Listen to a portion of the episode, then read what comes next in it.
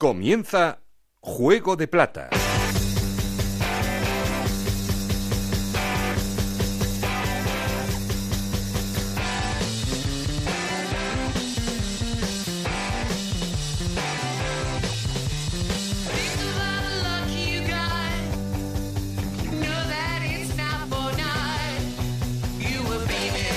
Tal? Muy buenas, bienvenidos al capítulo 14 de Juego de Plata, el podcast de Onda Cero en el que os contamos todo lo que pasa en la Liga 1, 2, 3.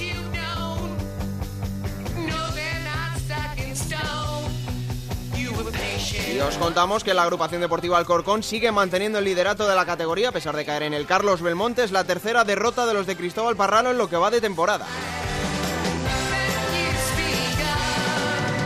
Cayeron frente a un gran Albacete que sigue con buenos números en casa gracias a los goles de Jeremy Vela y sobre todo al auténtico golazo de chilena que marcó Eugeni Valderrama.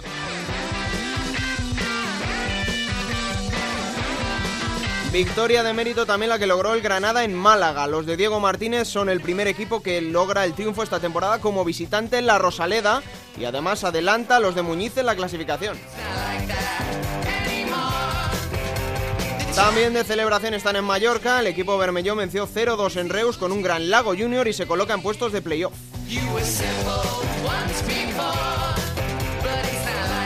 rozando el playoff está precisamente el Cádiz. Seis victorias consecutivas llevan los de Álvaro Cervera. Este fin de semana lograron el triunfo en la Romareda y el equipo amarillo ya es séptimo. La cruz de ese partido fue para el Real Zaragoza, otra derrota dolorosa que esta vez le hace caer a los de Lucas Alcaraz en puestos de descenso. Y como siempre queremos seguir en contacto con vosotros y para eso ya sabéis que tenemos un perfil de Twitter, arroba Juego de Plata, un correo electrónico que es juego de plata Hoy sin la gran voz de este programa, Raúl Granado, pero con Ana Rodríguez en la producción, con Nacho García los mandos técnicos, el que les habla Alberto Fernández, pero no estoy solo porque... Esto es Juego de Plata, el podcast de Onda Cero en el que te contamos todo lo que pasa en Segunda División.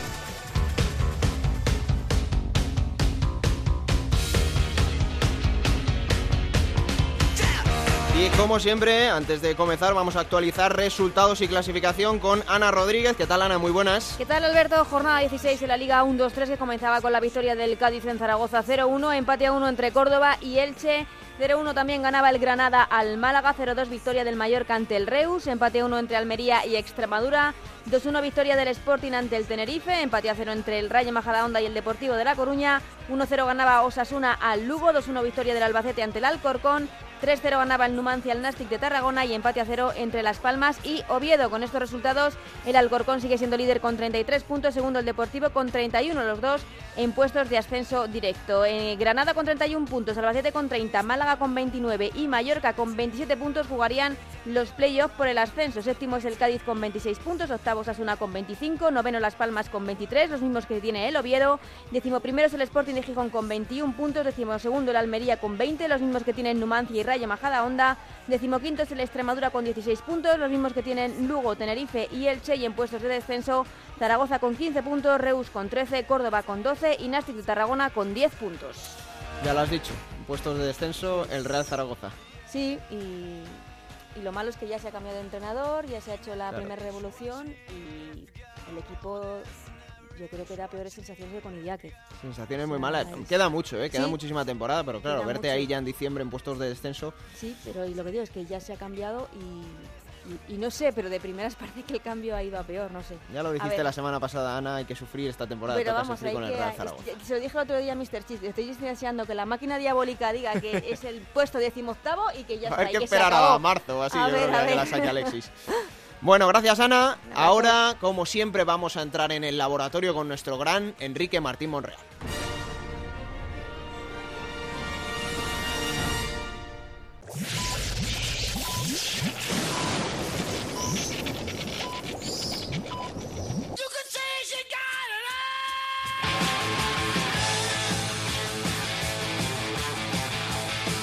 En Onda Cero, Juego de Plata, con Raúl Granado.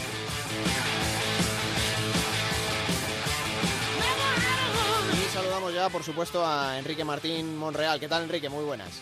Hola, ¿qué tal? Bueno, ¿qué es lo que más te ha sorprendido de, de la jornada? Porque hemos visto que se han cortado dos rachas, ¿no? Sobre todo la del Málaga en casa, ha perdido ese encuentro contra el Granada y ha caído el líder, el Alcorcón, que en algún momento tiene que perder también. Pero ¿qué es lo que más te ha llamado la, atención? Sí, bueno, eh, al margen de... Mm, tampoco me ha llamado la atención eh, que la derrota del Alcorcón, eh, porque el Alba está en una muy buena línea, entonces el partido también fue muy igualado. lo que sí me ha llamado la atención en esta, en esta jornada es el golazo de Eugeni mira que, es difícil, ¿eh? De esa chilena hacer un golazo tan... Tipo Ronaldo, ¿no? No sé, Messi, son... son eh, espectaculares, es espectacular el remate y, bueno, la verdad es que, es un golazo para, para, para enmarcar, ¿no? Entonces, eh, bueno, pues Granada también en Málaga, pues, una victoria también en un gol un poco extraño, partido como muy igualado, ¿no? Eh, Mallorca en Reus eh, aprovechó, bueno, la visita para, para, para sumar tres nuevos puntos, sigue muy regular ahí en la zona alta. El Cádiz sigue su marcha impresionante, lleva seis, siete partidos, eh, no sé si incluso ocho con la Copa. Llevan un mes de noviembre dulce. Espectacular, espectacular. Las Palmas, pues bueno, suma un puntito que parece poco, pero que al final eh, mantiene ahí a rebufo de, del Mallorca que va al sexto a dos puntitos, lo mismo que Osasuna con su victoria en el tramo final, pues pues suma tres puntos que le hacen mantenerse ahí de tapado también, lo mismo que Oviedo. Almería con su empate con Extremadura, pues bueno, pues está ahí en la mitad de la tabla cómodamente y bueno Majadahonda con el empate con el Depor eh, bueno pues mantiene también esa zona esa zona media y el Depor pues mantiene su segundo puesto que que yo creo que al final no sé me da la sensación que será uno de los dos elegidos pero bueno esto es muy esto es muy largo no los dos elegidos ¿eh? ¿Cómo, cómo suena eso Enrique sí sí hay mucha competencia. Luego el Sporting pues mira alcanza su segunda victoria esta vez a con el Tenerife 2-1 eh, y bueno pues va, va sumando y, es otro de los equipos que también poco a poco entiendo yo que, que se va a ir colando por, por ahí arriba no eso es caer de eh, pie en un equipo José Alberto López con el Sporting dos partidos dos victorias tal y como estaba el, el, el Sporting tiene mucho mérito el entrenador del filial en llegar y hacer lo que está haciendo José Alberto Sí, sí, sí, la verdad es que, ha caído con buen pie. Eh, es un equipo que, que tiene una gran afición. El campo del Molinón es espectacular y eso a lo largo de la temporada pues también te da te da muchos te da muchos puntos y, y bueno y el Sporting también seguro que al final estará peleando por la zona de la promoción seguro no luego bueno pues eh, Zaragoza con el Cádiz eh, pues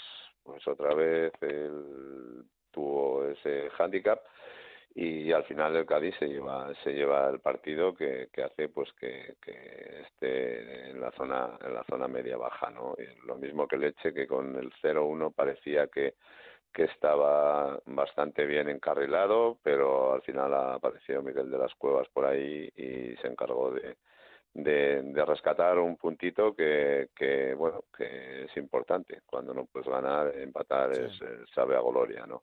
El Reus, como hemos dicho, pues, pues eh, con sus historias da gusto verles cómo compiten, cómo pelean. Eh, cada balón realmente es espectacular la, demostración de los jugadores del Reus en la situación que, que, que está, ¿no? Y bueno, pues eh, esta es un poco la realidad de esta, de esta jornada eh, y vamos a ver qué, qué, sucede en la siguiente, ¿no? Mm. Eh, estáis vosotros en Nastic de Tarragona ahí abajo, ver al vecino ahí abajo también una situación además no solo deportiva sino complicada institucionalmente como, como tiene el Reus, eh, no debe saber bien, ¿no? Imagino allí para la provincia de Tarragona vivir este momento sus dos equipos ahí metidos abajo.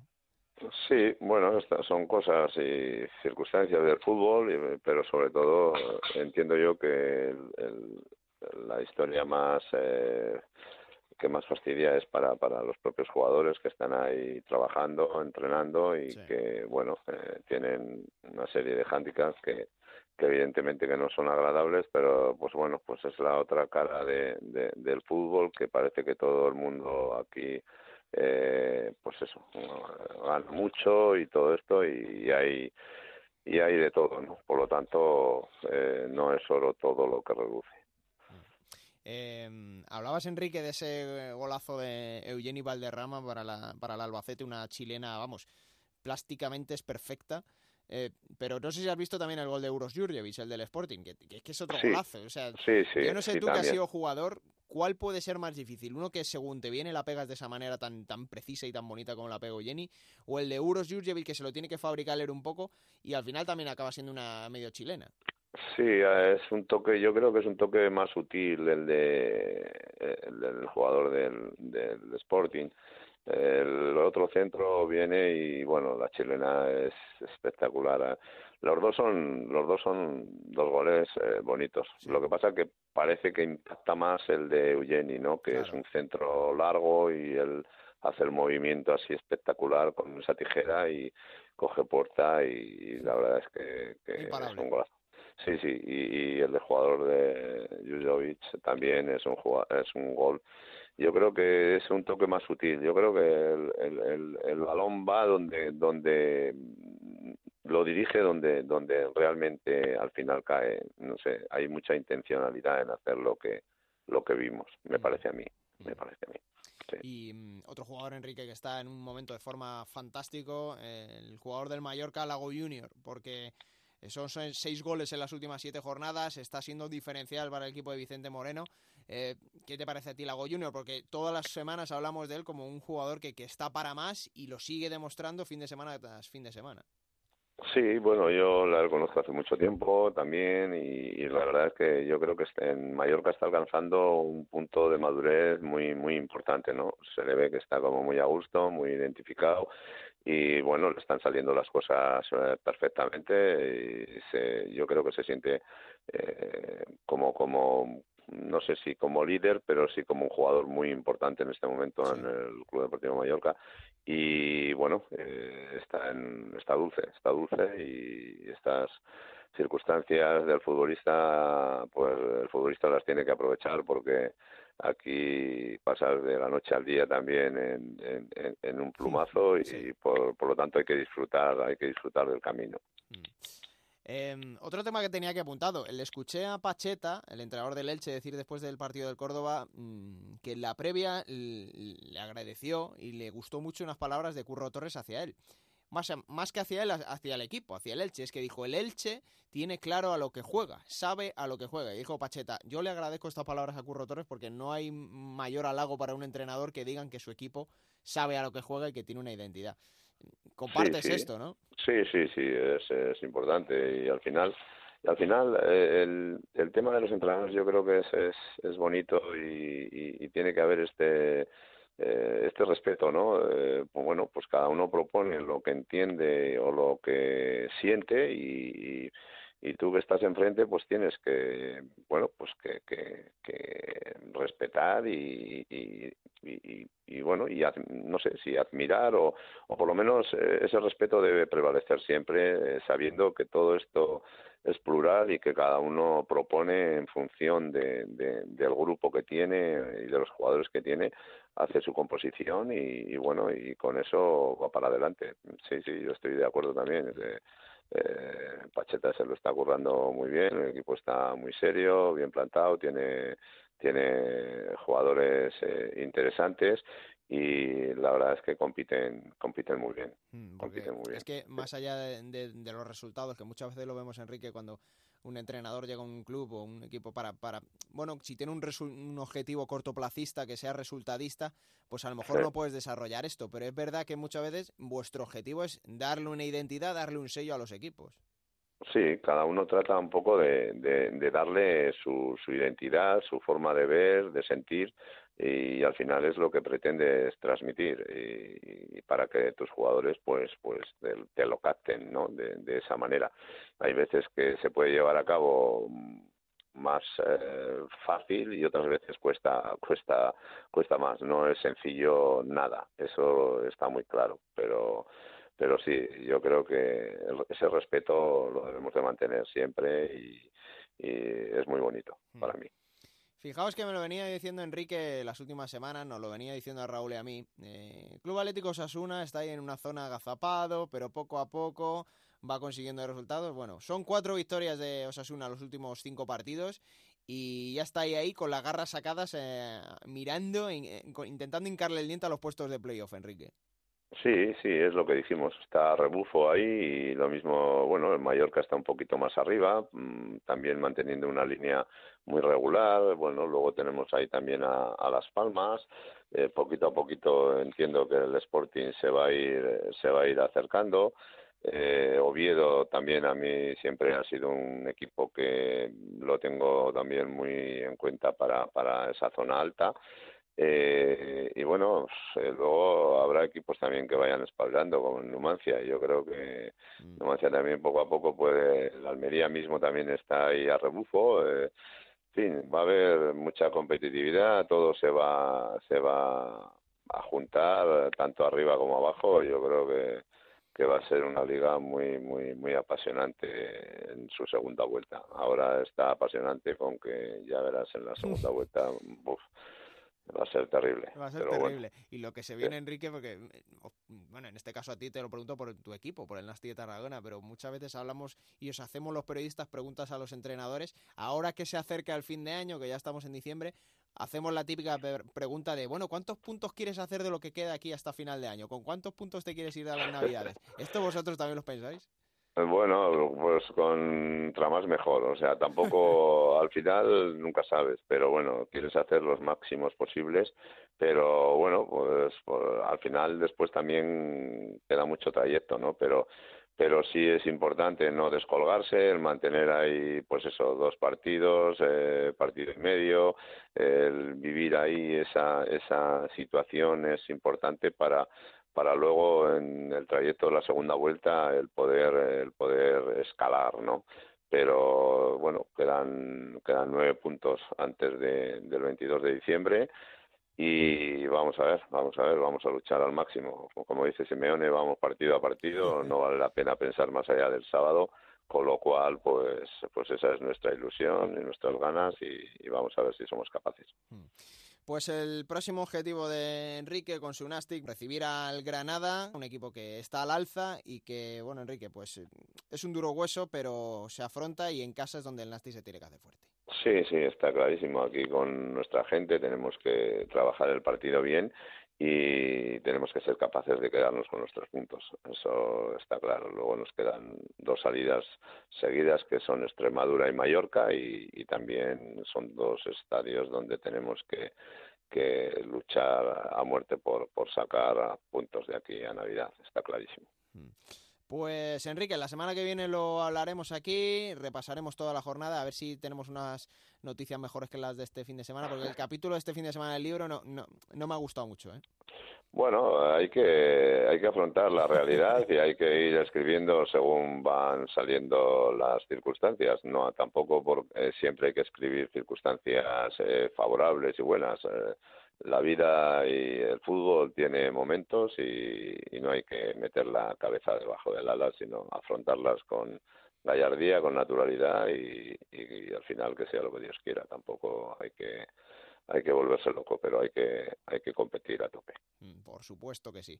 Pues Enrique, que haya buena semana y el martes que viene estamos aquí hablando otra vez, ¿vale? Muy bien. Un abrazo. Un abrazo fuerte.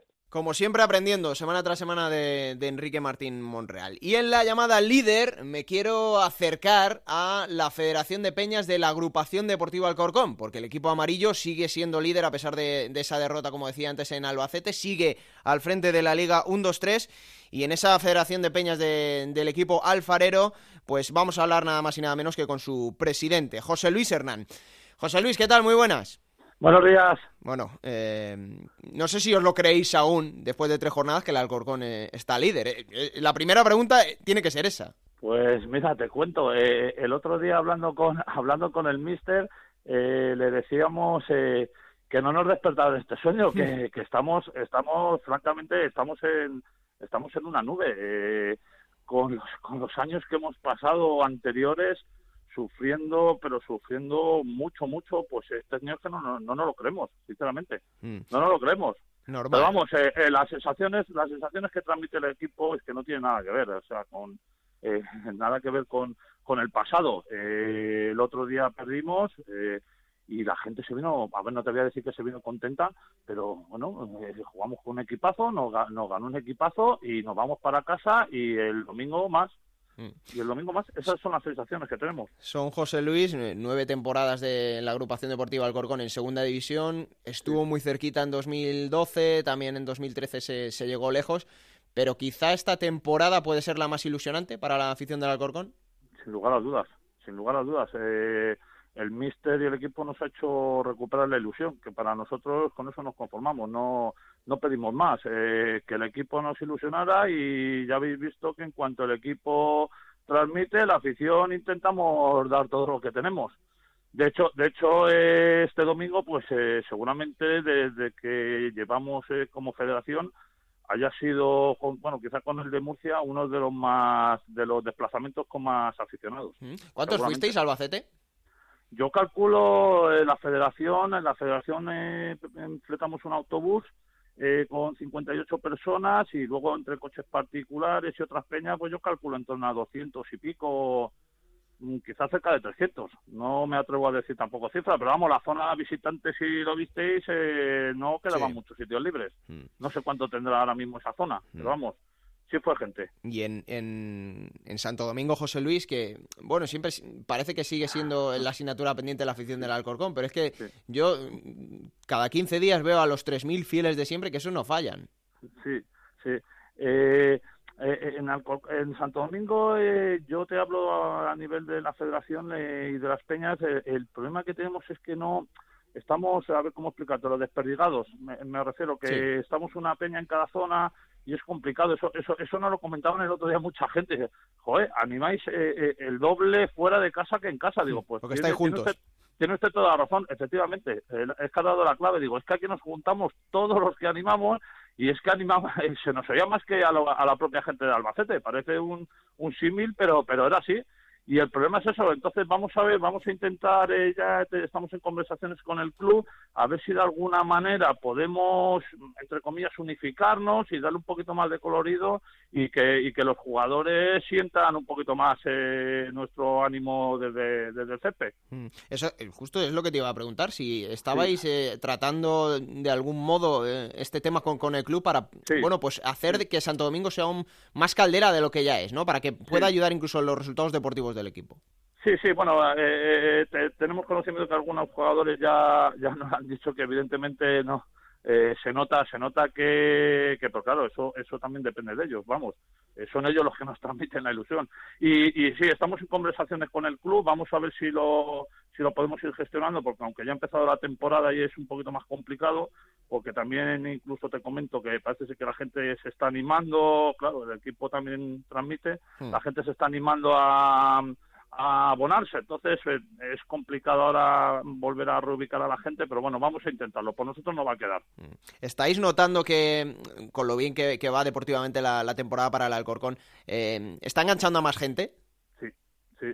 No, no al ritmo que quisiera el club ni nosotros, mm. pero hombre, sí se nota, se palpa, se palpa en el ambiente, sí, se palpa en el ambiente y ya te digo, incluso eh, a la hora de de las de, las salidas de, cuando el equipo juega fuera eh, antes los abonos eh, algunas veces era era difícil si fallaba alguno y ahora ahora es al revés nos faltan abonos en las peñas para para gente que quiere venir en fin Sí, sí, sí se nota. Sí, te puedo decir que sí se nota. Por lo menos ya yo te hablo a nivel de peña, se nota y bastante. Que menos porque la agrupación deportiva Alcorcón está jugando bien al fútbol, está comandando la, clasificación y para la afición sabéis que como la segunda división, no, hace falta que, lo recordemos precisamente a la afición de, del Alcorcón, que pueden venir momentos malos y que sabéis que puede haber alguna que otra desilusión. Sí, sí, sí, sí. Bueno, tú lo has recordado. Eh, llevamos nueve años, si no me falla la memoria y, hemos pasado y sabemos y sabemos o, creemos ojalá me equivoque que, el equipo pues tendrá que tener un como bien ha dicho tu compañero pues algún momento de, debilidad y, tendrá que haber siempre hay un bajón como como como casi todos los años mm. Eh, lo, asumimos pero vamos ya te digo que que, que aun, con esa premisa el otro día en Albacete yo vi a la gente no te voy a decir contenta porque te exageraría pero como diciendo, hombre, si es que nos hagan un equipazo, si es que es que el gol que metió este hombre, si lo llega a meter otro jugador, estamos hablando cinco meses del golazo que metió mm. este hombre, que, que, que fue impresionante. Nosotros lo vimos de frente y entonces cuando te ganan así, pues nada más que dar, eh, aplaudir al contrario y, y, a seguir para adelante, no hay más. Hmm. Te hago la última, José Luis. Eh, ha conquistado Cristóbal Parralo a la afición de, Santo Domingo, a la afición de Alcorcón. ¿Qué tiene Cristóbal Parralo que no hayan tenido otros entrenadores? pues pues me, eh, vamos es que me las me las puesto me las puesto a tiro Cristóbal nos ha ganado pero desde el primer día desde el primer día. No sé qué tendrá este hombre. Yo he tratado un par de veces con él, tres veces, otros compañeros también, y no sé qué tiene. No me digas que tiene este hombre, pero es que ya no solo a nosotros. Es que yo, yo entiendo que hasta los jugadores. Yo he bajado un par de veces al entrenamiento tres y el ambiente que se ve, el ambiente que se ve con los jugadores, es que vamos, es, es como, como la noche y el día.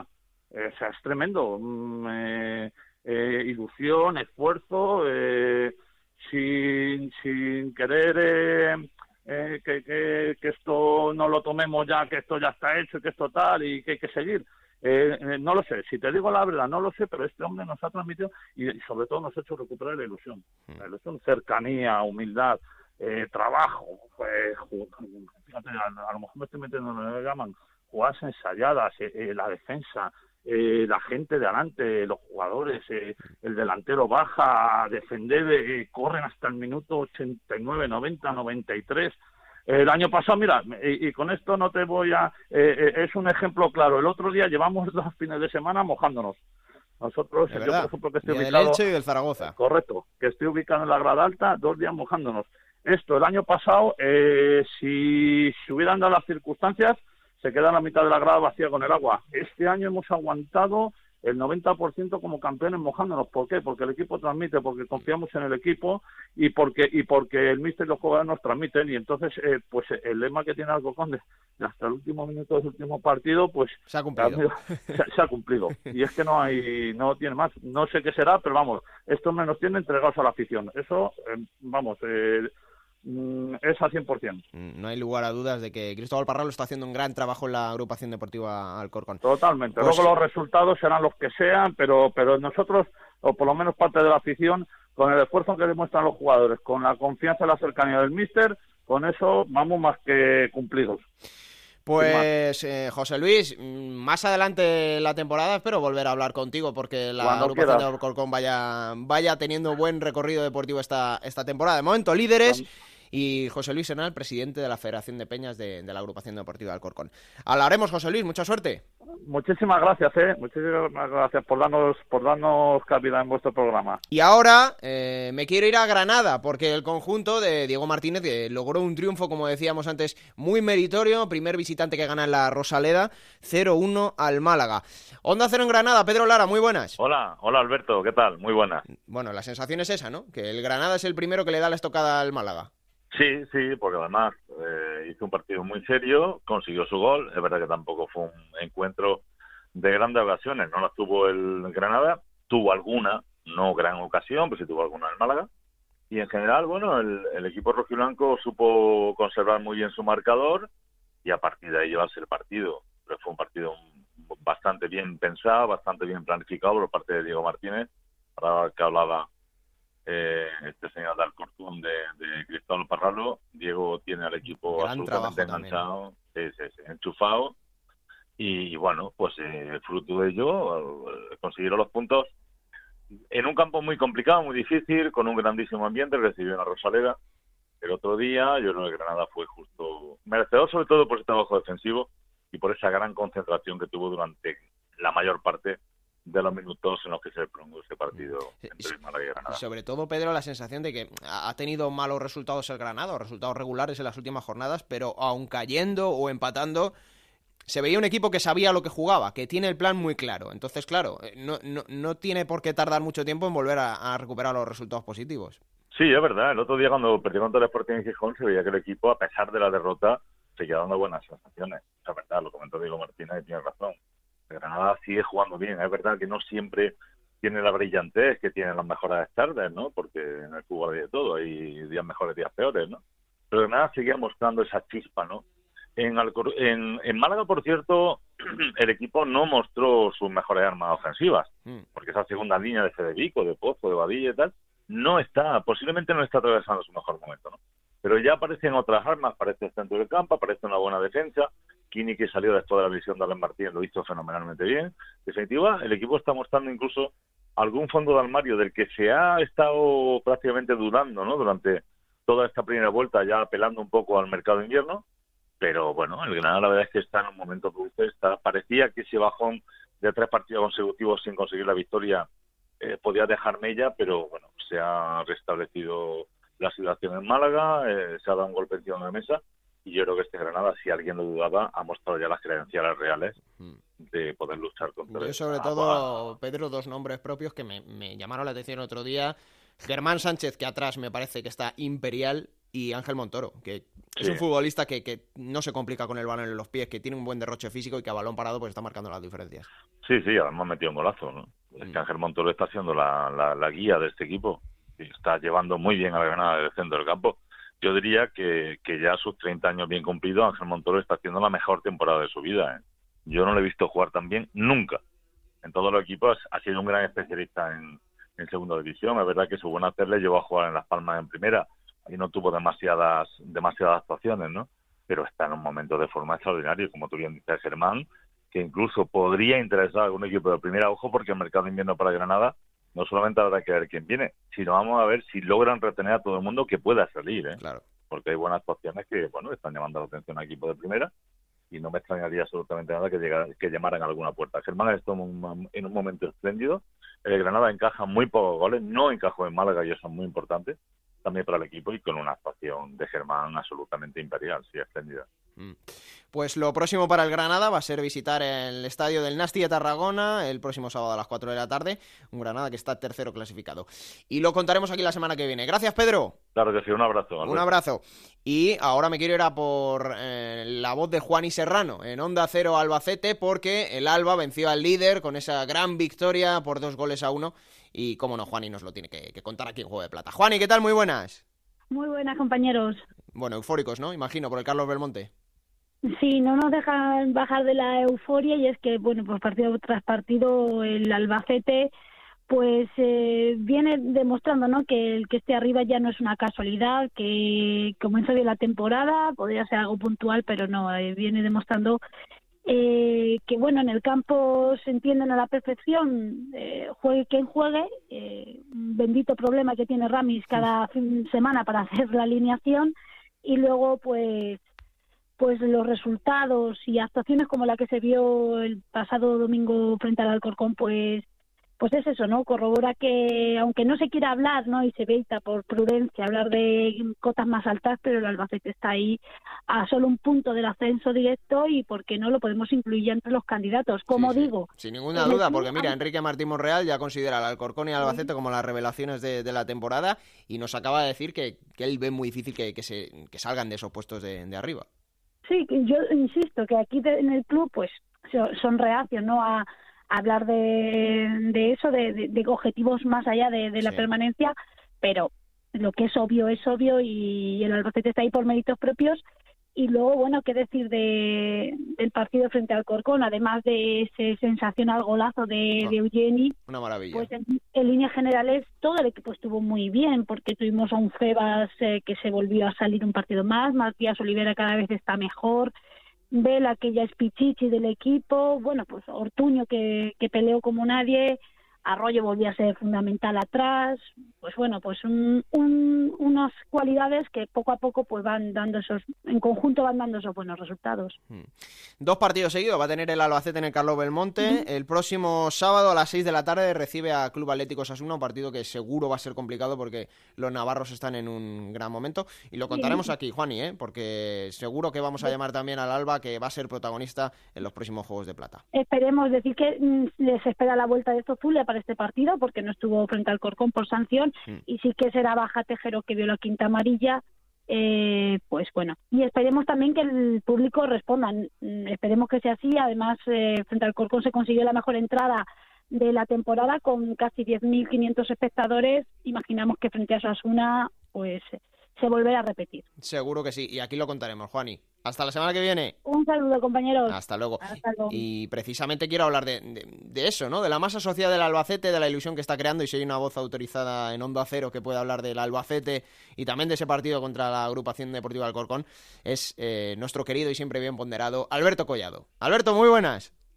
¿Qué tal, Alberto? Muy buenas. Bueno, ¿Cómo eh, eh, también ilusión por el Albacete, ¿no? Como dice Juani. Pues sí, mira, eh, estuve ayer en Albacete, ahora estoy a 75 kilómetros, en, en otra localidad albaceteña que sabes que me, me gusta un poquito Sí. también, que es. Hombre, por supuesto. Lo, de, lo del Albacete, Alberto, es una auténtica eh, locura. O sea, es que esta temporada están saliendo eh, todas las cosas. ¿Por casualidad? Pues no, eh, porque mm, esta, esta locura, como dice el hashtag del Alba, locura por el Alba, eh, yo quiero, creo que tiene unos responsables eh, clarísimos. Eh, hay mucho trabajo.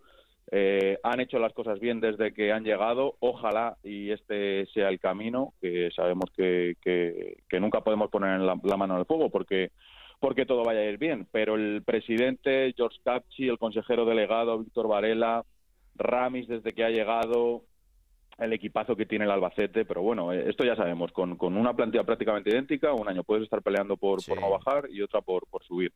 Han renovado, por eso te digo que siguen haciendo las cosas bien, han renovado a Tomeu Nadal hasta 2021. Hoy nos hemos levantado también con la buena noticia de la renovación de Acuña. Acuña. Eh, Eugeni, la lástima es que no lo tiene Albacete en propiedad porque, madre mía... Esas cosas sea, pasan. ¿eh?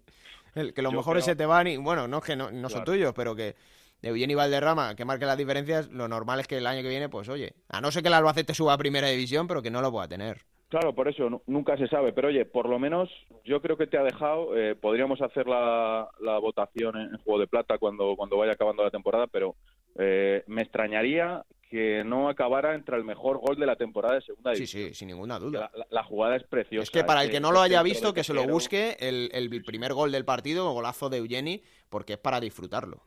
centro de Tejero medido por, por banda derecha y, y esa chilena de, de Eugenio, o sea, es que es, es alucinante. Y fíjate qué curioso, voy a hacer un poco de Mr. Chip, que se me está pegando algo de pasar tanto tiempo con Bueno. el Radio Estadio. Era el primer gol que ha encajado el Alcorcón en la primera parte de esta temporada, que lo del Alcorcón también es Anda, mira. Sí, sí. O sea, lleva ocho goles encajados en 16 partidos y Sí. es el primero que le marcan en la primera parte. O sea que... No, y uno de los menos goleados de Europa, el. Alcorcón, que además tú también lo has visto muchos años. Está haciendo goles. un campañón. Bueno, eh, Es que sale a medio gol por partido encajado. mm. es que le marcan un gol en cada dos partidos. O sea, es, es, es una auténtica locura. ¿firmas Pero lo que- Collado el ascenso de. Alcorcón y Albacete a final de temporada? Hombre, vamos que si te lo firmo. ¿Dó- ¿Dónde, ¿Dónde hay que ir desnudo? Que te hago la maratón, donde tú quieras. La verdad es que tiene mucho mérito, pero sobre todo por el Alba te quiero preguntar, porque me decías el Sí. otro día, hace años que no se veía el campo así, el Carlos Belmonte con tanta gente, la ilusión, desde la época del queso mecánico. Joder, la gente en Albacete también tiene, tiene ganas de volver a vivir algo así, ¿no? Pues sí. Puede pues sí. descensos, ascensos, otro descenso. Además es que, mira qué curioso, Alberto. eh, en la jornada anterior prácticamente estaban, estaban igualados los puntos de, del Alba de Benito Floro, de aquel queso mecánico, temporada Sí. 90-91, que están en segunda y logran el, el ascenso a primera. Eh, esta jornada, ya en aquella época las, las victorias valían dos puntos, pero bueno, ponderando que esas victorias valían por tres, esta jornada ya, ya lo ha superado. Es que llevan siete partidos sin perder, que se traduce en 17 puntos de 21, con lo difícil que sabemos que es eso en segunda división. Tercera victoria seguida. El tema del público. 10.500 personas en, en un campo que, que caben 18.000, pero que lo normal no es verlo tan lleno, por No. desgracia, estas temporadas en las que el Alba ha estado en segunda parte baja y, y en segunda división B. Es que la, lo que te comentaba de- del hashtag que, que lanza el Alba en todos los partidos, locura por el Alba, Sí. es que, o sea, no, no es un- una simple frase hecha, es que es una auténtica realidad. Y esta semana, lo comentabas con Juani, eh, viene al Belmonte Osasuna, que lleva cuatro de cinco ganados. Uf, es que lo que le queda al Alba hasta, hasta el parón de, de invierno son eh, Numancia Albacete, va a Soria, que tampoco es que el Numancia esté en el mejor momento, y acaba el año recibiendo al, al Rayo Majadahonda. A la gente, ya sabes, eh, le da por soñar, y soñar es verse todavía más arriba. Mm, la verdad es que no creo que sea el objetivo para el que está confeccionado el Albacete, ni mucho menos, pero oye, una vez cumplas el objetivo, ¿quién te dice a ti Siempre que no? hay uno de estos que, bueno, en este caso esta temporada hay dos, pero claro, tener una treintena de puntos pasado el primer tercio de temporada, pues con esos guarismos estás en números de, si no es ascenso directo, al menos luchar por... por es que solo han perdido dos partidos en Oviedo y en Málaga, los dos fuera de casa y los dos eh, de manera consecutiva en, en ese mes de, de octubre. Eh, ha enlazado esas dos únicas eh, derrotas que tiene. O sea, el equipo es sólido muchísimo. Bueno, lo de Tomeu Nadal es que es, es, de locos, no, no, es, es absolutamente increíble y la gente está contagiadísima. O sea, esto ha sido la mejor entrada de la temporada. 10.500 personas. Yo de verdad que hacía tiempo que no veía esa ilusión. He visto los vídeos de, de, del equipo llegando al campo y la afición animando. Además, siempre tienes un, un pequeño detallito que por eso quería de, destacar a, al Presi, a, a Capchi y a Víctor Varela, al, al consejero delegado, porque están muy en los pequeños detalles que sabes tú que en estos equipos humildes hace muchísima ilusión mucho, cual, sí. cualquier pequeña cosa. Pues esta semana eh, pasada, no sé si, si esta pasada o, o hace dos, eh, que, sí, esta pasada, inauguraron en el, en el campo, en el Carlos Belmonte, el cartel Es luminoso, sí. Carlos Belmonte, el escudo del Alba de tres metros, pues la gente está ilusionadísima con, con cualquier cosa. Bueno, con cualquier cosa. Es que, claro, es que No es cualquier ahí, cosa, es que Estás ahí arriba, no es cualquier cosa, eso es. Pues el próximo Además, día... Zozuli, Alberto, contra el De líder. ¿eh? sí, sí. Contra ¿no? el Corcón, que sabes que le tengo muchísimo cariño y que, y que es un auténtico equipazo, que también se merece estar ahí. Y, y- y madre mía, pues eh, que, que sigan soñando también en Alcorcón, porque están trabajando muy bien. También lo han pasado mal estas últimas temporadas eh, al borde de, de la segunda división B y, y la gente de Alcorcón se merece, se merece disfrutar porque se lo han ganado. Sin lugar a dudas son dos aficiones que están ilusionadísimas porque efectivamente sus equipos no esperaban estar ahí arriba a estas alturas y están haciendo un gran trabajo. Pues Alberto, más adelante seguiremos hablando de Juego de Plata seguro, porque si la ilusión del Alba sigue hay que llamar a Alberto Collado aquí, así que estaremos ahí en contacto. Un Ya me, abrazo. pasaré, ya me pasaré por los estudios centrales. Un abrazo. Hasta la próxima. Hasta. Y decía Collado, el próximo día recibe el Albacete Osasuna, un equipo que está en muy buena racha, cuatro victorias en los últimos cinco partidos. Onda cero en Pamplona, Javier Saralegui, muy buenas. Hola, ¿qué tal? Bueno, eh, el otro día venciendo al final ahí, eh, casi con, con un sufrimiento que, que a lo mejor no cabía esperar para jugar en el Sadar, pero Osasuna, es lo que digo, lleva 4 de 5. Sí, sobre todo en casa, donde Osasuna está fuerte. Ha sido la cuarta victoria consecutiva en el estadio del Sadar, en los últimos cuatro partidos jugados en casa. Lo que tiene Osasuna también es que está sacando muchos puntos en los minutos finales de los partidos y eso te da un montón, te da en la clasificación, te da un subidón de moral, te da la sensación de que al final porque otra vez el partido luego se gana así por empuje, por insistencia, con más o menos acierto, con más o menos mejor calidad de ataque, pero a base de insistir una vez y otra y otra y acercarse al área y un córner, y ya sabéis cómo se pone el Sadar con un córner en el minuto 89 a favor, que, que parece que Sí. lo, lo marca el público, el gol. Pues, eh, pues en una de esas, en el remate más feo de, de, de Íñigo Pérez en todo el partido, entró llorando el balón y esto hace que Osasuna mantenga la buena línea de casa. Con un estilo eh, con riesgos, porque ese ataque de Osasuna y esa presión adelantada hace que si superas la primera línea de Osasuna tienes mucho hecho. Y el Lugo atacó muy bien y supo buscar las cosquillas y romper el fuera de juego en muchas ocasiones. Y en otra le perjudicó el árbitro que pitó un fuera de juego cuando el jugador de Lugo había salido desde su propio campo, pero a Osasuna le van las cosas bien, al menos en su estadio, en el Sadar, donde pincha es fuera de casa precisamente. ¿no? Mm. Y allí, Javi, lo decías ahora, eh, esos riesgos que corre Yago Barrasate, que él lo ha reconocido en alguna ocasión, pero ha dicho que si tiene que empatar un partido, prefiere empatarlo eh, acabando con su estilo y no renunciando a él para, para Sí. intentar sacar un punto. Y eso aquí gusta mucho, eso es lo que quería el, el espectador del Sadar, que pierdas un 1-0 por ir a por el 2-0 y que se te quedes en 1-1 y que el equipo luche y que no dé por bueno un 0-0. Muchos entrenadores dicen, oye, lo que no has logrado en 85 minutos, no quieras conseguirlo en los últimos 5 a ver si te vas a quedar sin el puntito o lo que sea. Pues no, Yago Barça te dice, si queremos estar arriba hay que arriesgar. Y si arriesgas te puedes ir con un 0-1 por haber ido a buscar el 1-0. Pero mira, de momento le está saliendo bien y el equipo cree en este sistema de Yago Barrasate. Se ha logrado ya ampliamente el objetivo de la Junta Directiva que era reenganchar con la afición porque en el estadio de Saber se vieron Partidos muy romos, muy planos la pasada temporada. eh, se puntuaba más fuera de casa que en casa, pero además el juego era eh, tirando a, a, a rácano con Diego Martínez y eso, dando por bueno cualquier golito conseguido de cualquier forma. Y ahora, conseguir ese objetivo de reenganchar con el público que está encantado con la trayectoria del equipo, lo que falta es sumar fuera de casa y ahí tampoco lo va a tener nada fácil Osasuna, evidentemente, frente al Alba el próximo sábado. Mm. Partido muy interesante, muy atractivo y que vamos a estar atentos aquí, como digo, a ese Albacete Club Atlético Sasuna del próximo fin de semana. Hablaremos, Javi, un abrazo. Hasta luego, adiós. Gracias. Eh, Osasuna que está ahí agazapado, como decía Enrique Martín antes, esperando hincarle el diente a, los puestos de, playoff. Y un equipo que poquito a poco se ha ido cayendo de esos puestos de playoff, la Unión Deportiva Las Palmas. Eh, con Paco Herrera parece que no termina de, arrancar. Onda Cero en Gran Canaria, Jorge Peris, muy buenas. Hola Alberto, muy buenas. Bueno, son dos partidos con Paco Herrera, hay que darle tiempo evidentemente, pero mm, las mm. sensaciones allí con él, ¿cómo están?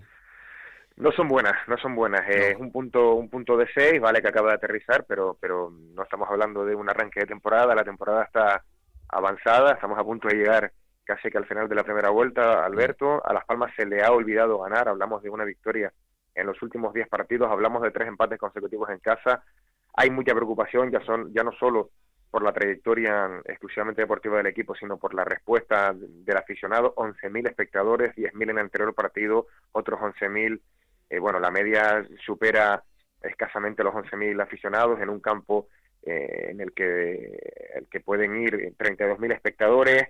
Eh, el equipo no arranca, insisto que, hay mucha preocupación. Ahí está desconcierto porque volvemos a repasar la plantilla de Las Palmas. Fíjate el otro día lo que estaba sobre el terreno de juego. En el partido contra el Cádiz, además del tridente, que es Rafa Mir, Rubén Castro y Araujo, incorporó a, a Tana, que Manolo Jiménez decía que eran incompatibles. En este partido se cargó a Rafa Mir, yo creo que fue un, error, porque ahora mismo es de los bueno, futbolistas más, más determinantes por, por, por, cómo es físicamente, por lo que ofrece Rafa Mir. Eh, igual me sobra a mí en este equipo, y siento decirlo así, Tana, que, que por fuera no ofrece su rendimiento. Con la calidad que tiene, Jorge. Con la calidad que tiene, Alberto, pero ¿qué, qué, qué más te voy a añadir a lo que ya, a, lo que ya sabemos, verdad? Eh, pero ya ahora te hablo de lo, de lo puramente deportivo. A Tana yo no lo veo jugando por fuera, está jugando a la izquierda y en una banda Tana es un futbolista que tiene una calidad tremenda, pero no para no para arrancar por la banda, no para desbordar, es para hacer mucho daño entre, entre líneas, la defensa no termina de cuajar, se le lesiona a Raúl Fernández, bueno, lo del partido del pasado domingo, de verdad te lo digo y quiero ser y quiero ser suave porque además seguimos confiando, lógicamente, es que no puede ser de otra manera. En Paco Herrera fue una cosa, yo pensé que era imposible superar eh, un fútbol tan tan descafeinado, vamos a dejarlo así, de Manolo Jiménez, pues pues Las Palmas se superó, fue terrible, ¿eh? Un tiro a puerta en los tres palos en la primera mitad y la segunda parte fue fue, fue terrible, hubo hasta, hasta pitos para, para Paco Herrera que acaba de, de llegar. Y, y, yo te diría que en Las Palmas hay una mezcla de rabia y frustración, Alberto, porque piensan, bueno, ¿qué más se puede hacer? Porque la plantilla es buena, porque otras veces sí se le puede criticar a, no, para mí la plantilla es la mejor de todo segunda división. Es que para mí lo es, y yo no soy muy dado a ¿no? hablar, hablar. Es que tiene una super plantilla la Unión Deportiva y se va a reforzar todavía más. Eh, no, no rinde un entrenador, no funciona, traen a otro que además con, con esos lazos sentimentales que tiene Paco Herrera, el equipo es un desastre porque un 4-1 y un 0-0 con un partido horrendo, hombre, no es para hacer... Siempre hay que dar tiempo a los entrenadores a que se adapten, pero claro, luego ves casos como el de, el de José Alberto López, que no es lo mismo, ¿eh? pero en el Sporting que ha sido un revulsivo total y que ha conseguido sacar resultados desde el minuto uno, pues al final eh, es muy difícil que el aficionado de la Unión Deportiva Las Palmas no mire de reojo a, otros equipos. Y hablabas ahora, Jorge, de, reforzarse en el mercado de invierno. Em, es verdad que no ha hecho la plantilla Paco Herrera, pero ¿va a querer el mover alguna pieza? Sí, porque además, fíjate qué palabras más desalentadoras en, la rueda de prensa el otro día. Dijo algo así como que la situación es peor de lo que esperaba. Hombre, eh, después, después acudas a la tabla y verdaderamente te das cuenta de que son eh, cuatro puntos de distancia con, con el periodo de ascenso y tampoco es para tanto entre comillas, pero es que este es un equipo eh, forjado para estar arriba con Depor, con Granada y con Málaga, eso es indiscutible. También te digo una cosa, Alberto, eh, que la Unión Deportiva de Las Palmas, si se mete en playoff, eh, a, ver, es casi como si se si ascendiera directamente, porque es un equipo muy peligroso. Con la calidad que tiene, con la experiencia que tiene Paco Herrera, con ese precedente del último ascenso, porque yo recuerdo que llegó con duda Las Palmas aquel playoff de ascenso.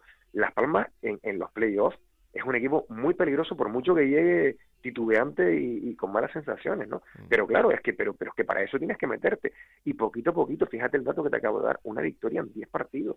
Es que Las Palmas está peligrosamente descolgando. Se ha caído totalmente, sí. Sí, sí, sí. Se ha caído. bueno, Jorge, esto, esto es muy largo, ¿eh? lo decimos siempre. Con estar ahí en esa zona, en ese grupo de, de arriba, cuando lleguen los meses clave, pues claro. luego Dios dirá, pero... No, no, por supuesto.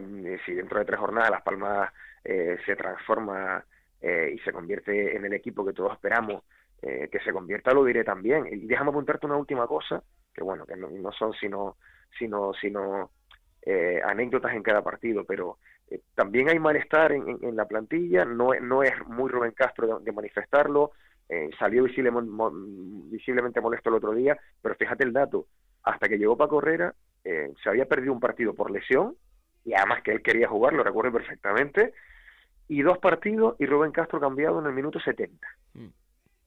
Ahí lo dejo. Bueno, la verdad que es una situación que hay que reconducirla porque la Unión Deportiva Las Palmas tiene que salir de, de, donde está porque tiene un equipo que está planificado y fabricado para, para más. Lo próximo para los de Paco Herrera va a ser visitar el, visitar el Ángel Carro en Lugo el domingo a las 8 de la tarde y la semana que viene lo contaremos aquí. Gracias, Jorge. Un abrazo, Alberto. Otro para ti. Y hablaba precisamente, ponía de referencia al Sporting de Gijón porque eh, con José Alberto llevan dos de dos. Desde que cogió el cargo el entrenador del filial pues el Sporting parece que le ha cambiado la cara. Onda Cero en Gijón, Juan Gancedo, muy buenas. Hola Alberto, muy buenas, ¿qué tal? Bueno, ha sido así, ¿no? Es que eh, más sencillo no se puede contar. Bueno, mm, con peros, ¿eh? sí, pero resultados, que al final es lo que necesitaba el Sporting. El resultado sí, pero cambiar la cara al equipo, bueno, va poco a poco cambiando. Se era imposible no cambiársela porque era una defensa absoluta. También es verdad. El Sporting, entonces, a poco que hiciera las cosas medianamente normales, pues estaba claro que, que, iba, que iba a mejorar. Estaba el nivel en el subsuelo, podemos decir. Entonces, mm. bueno, es verdad que el equipo es más vertical, es más rápido, más intenso, corren más, sobre todo corren más. Lo que pasa es que esto de correr más, ya sabes tú que dura lo que dura, sobre todo en determinados perfiles de plantillas. Ahora están corriendo más, pero hay que correr más de aquí a la 42. Entonces, bueno, todavía hay muchas dudas. El otro día contra el Tenerife, el equipo tiene cinco minutos muy buenos, marcados golazos, pero al final acaba pidiendo la hora y el Tenerife está muy cerca de empatar. En Granada ganó, pero igual que ganó pudo haber perdido. Es decir, que tampoco estamos viendo un Sporting absolutamente o radicalmente diferente al de Baraja. Sigue teniendo las mismas carencias, los mismos problemas y eso sí, la ilusión de José Alberto de momento está sirviendo para calmar primero la afición y segundo para ir dando confianza poco a poco a los, los jugadores. Hmm, es lo que te iba a decir. En el Molinón la gente, pues el otro día sobre todo se vio más, más ilusión, pero los planes deportivos del club con José Alberto Juanco es mantenerle, eh, si no va bien la cosa, dar otro volantazo. Ahora mismo, ¿cuál es? No, no, no, no, no, para nada. José Alberto ha firmado ya por esta temporada y otra más y una tercera en, en función de, de objetivos. O sea que la confianza en José Alberto es total del Consejo de Administración, mm. que no es el director deportivo, Miguel Torrecilla, que era el que no quería ponerlo, ya no lo puso el año pasado cuando echaron a Paco Herrera y vino Baraja y este año se, se hacía el remolón, tampoco quería José Alberto, que era un entrenador con más experiencia, ha sido el Consejo en esta ocasión el que le ha echado un pulso al director deportivo que está seriamente tocado lo contaste aquí, por, la por la plantilla que ha hecho y en este caso, bueno, pues el director deportivo al final ha optado, o sea, ha admitido y ahí lo ha presentado y ha dicho que era la apuesta del club, cuando es mentira, no se lo cree nadie, pero luego si la cosa sale bien se va a apuntar el tanto, no tengo ninguna duda. Mm. Y bueno, pues a ver si sale bien. En el momento el Sporting está muy lejos, muy lejos, muy lejos aunque sí es verdad que hay tiempo para todo. Sí, seis puntos está de los puestos de, de playoff, que al menos a corto o medio plazo puede ser el, objetivo del Sporting, ¿no? Metes en esos puestos de playoff. Y mm, te pregunto, Juan, pues, lo que viene, el mercado de, invierno, son mm, varias jornadas hasta, hasta llegar al mes de enero, pero ¿quién va a fichar? Si hay que fichar, ¿quién va a fichar? ¿Torrecilla? Sí, sí, estaba a fichar Torrecilla. Otra cosa es que le fiscalicen más de lo habitual, que hasta ahora tenía plenos poderes para hacer lo que quisiera. Si han venido jugadores que han venido pero no creo yo que haga demasiados movimientos el Sporting. ¿eh? Sinceramente, igual de alguna baja de algún jugador que no está cumpliendo con las expectativas y tenga alguna, algún proyecto ilusionante para él. Y hombre, alguien va a venir, está claro, pero no va a ser lo del año pasado, cuando vino Johnny, cuando vino Nano Mesa, cuando vino Guitián. No, no veo al Sporting enloquecido en el mercado de fichajes, porque además ya ha enloquecido con Torrecilla en los dos últimos años en cada mercado y ha ido casi a peor. Entonces, bueno, pues supongo que hará algún movimiento con algún jugador del filial que tendrá ficha del primer equipo para, para que así no tenga que andar a medio camino entre uno y otro. Y, bueno, algo hará, pero yo no creo. Más van a ser bajas que altas, creo yo, sinceramente. Mm. Uno que precisamente le costó bastante dinero, bueno, bastante dinero, para, ser el Sporting Gijón en segunda división fue Uros Jurjevic, que hablábamos antes, Juan, del, del golazo de Jenny Valderrama, pero el de Jurjevic yo creo que no se queda muy lejos, ¿eh?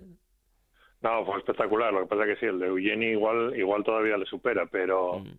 pero bueno, es el primero que ha metido en liga en lo que va de temporada. Eso es verdad, pero si el primero es así.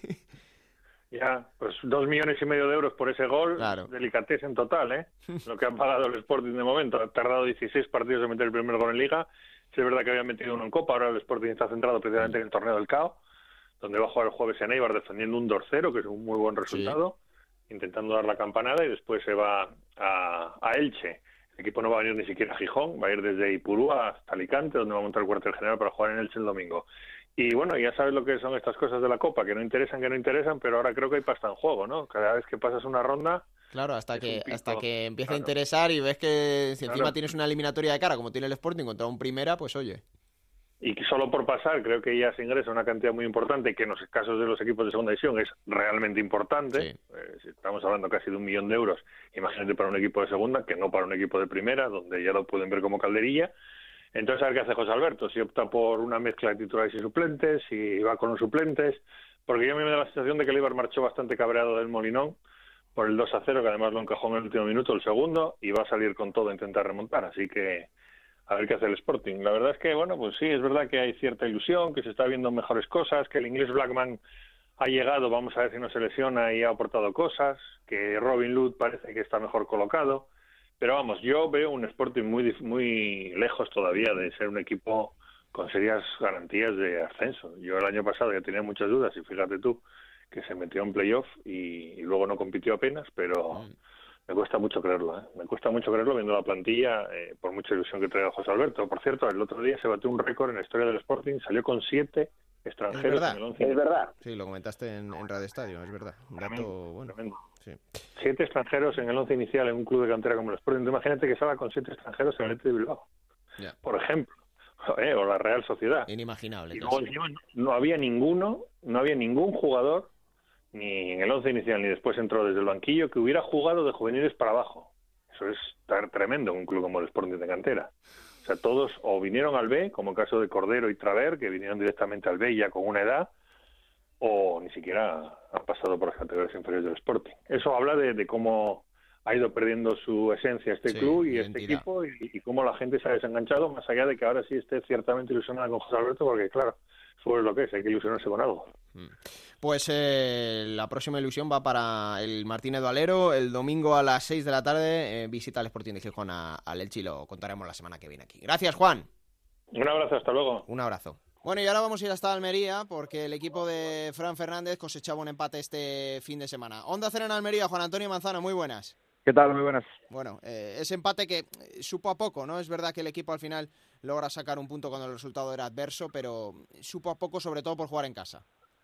Sí, por ese hecho, ¿no? Por jugar en casa y porque las sensaciones del equipo rojiblanco están siendo realmente muy buenas, ¿no? Cuando se presenta ante sus aficionados, pero mm, bueno, el encuentro del sábado tuvo su tuvo su aquel y tuvo sus cosas, ¿eh? Fue un encuentro desde luego eh, probablemente no muy vistoso para el espectador, pero para el analista realmente interesante, ¿no? El Almería intentó proponer lo que nos tiene acostumbrados, esa presión alta, esa defensa arriba, pero el Extremadura trabajó muy bien el partido en la semana previa y supo cómo contrarrestarlo, ¿no? Acumuló gente donde debería hacerlo, sobre todo con ese centro del campo donde se equilibró bastante, incluso ganó en la primera parte la, la pequeña batalla y luego tiró muy rápido de, de ese contragolpe, ¿no? Que ha sido virtud de la Almería, pues lo hizo suyo, ¿no? Con Rick Gallego, con Chuli, con Quique eh, eh, eh, Márquez y, y generó peligro tanto como que precisamente se puso por delante, aunque luego consiguió empatar el partido de la Almería.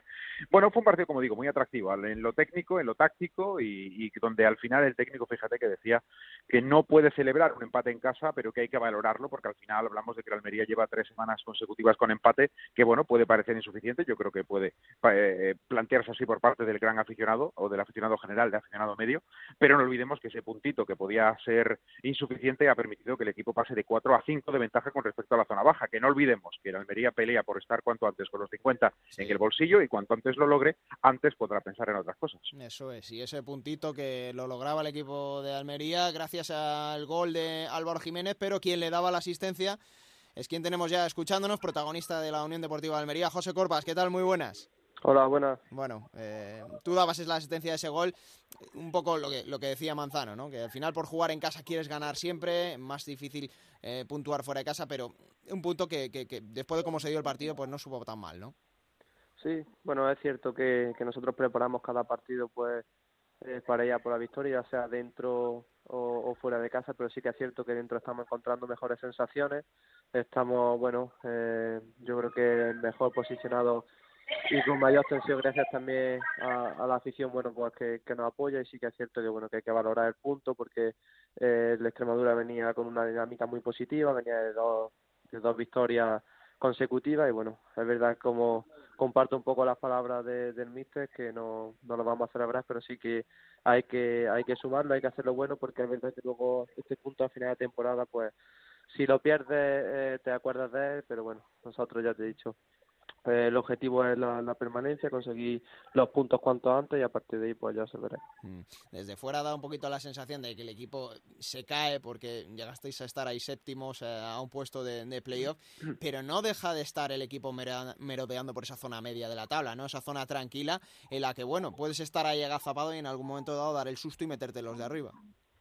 Sí, bueno, nosotros somos conscientes que lo que nos ha llevado a estar ahí es el partido a partido, que nosotros lo que queremos es pensar ahora mismo en el partido de Copa que tenemos frente al Villarreal y después, bueno, pues el partido de, de Oviedo, pero sí que es cierto que, bueno, que nosotros nos ha llevado hasta ahí el trabajo, eh, la entrega día a día y, sobre todo también en el partido y como ya te digo, centrarnos ahora en el partido de Villarreal porque es el más importante. Mm. ¿Cómo ha sido tu adaptación al fútbol profesional? Porque seguíamos tu, tu trayectoria después de esa también última temporada en el, en el Marbella.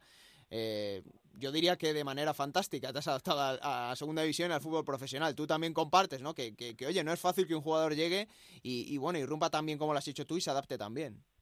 Sí, es verdad que, que bueno que al principio pues siempre cuesta, pero para eso estará la pretemporada y sobre todo pues el grandísimo vestuario que hay, eh, la gran familia que, se ha formado que te lo hace todo mucho más fácil. Mm. Eh, lo veníamos hablando con, con, Juan Antonio Manzano desde principio de temporada. Este Almería comparado con, con, las pasadas campañas, igual tiene menos nombre, pero tiene más hombre, ¿no? Más futbolistas eh, con, hambre, con, ambición, jóvenes, con, proyección, con futuro. y tenéis ahí una jornada buena. Tú lo dices que en el vestuario es una familia. Compartes también tú ese sentir, ¿no? Que sois varios chicos jóvenes que tienen hambre de futuro.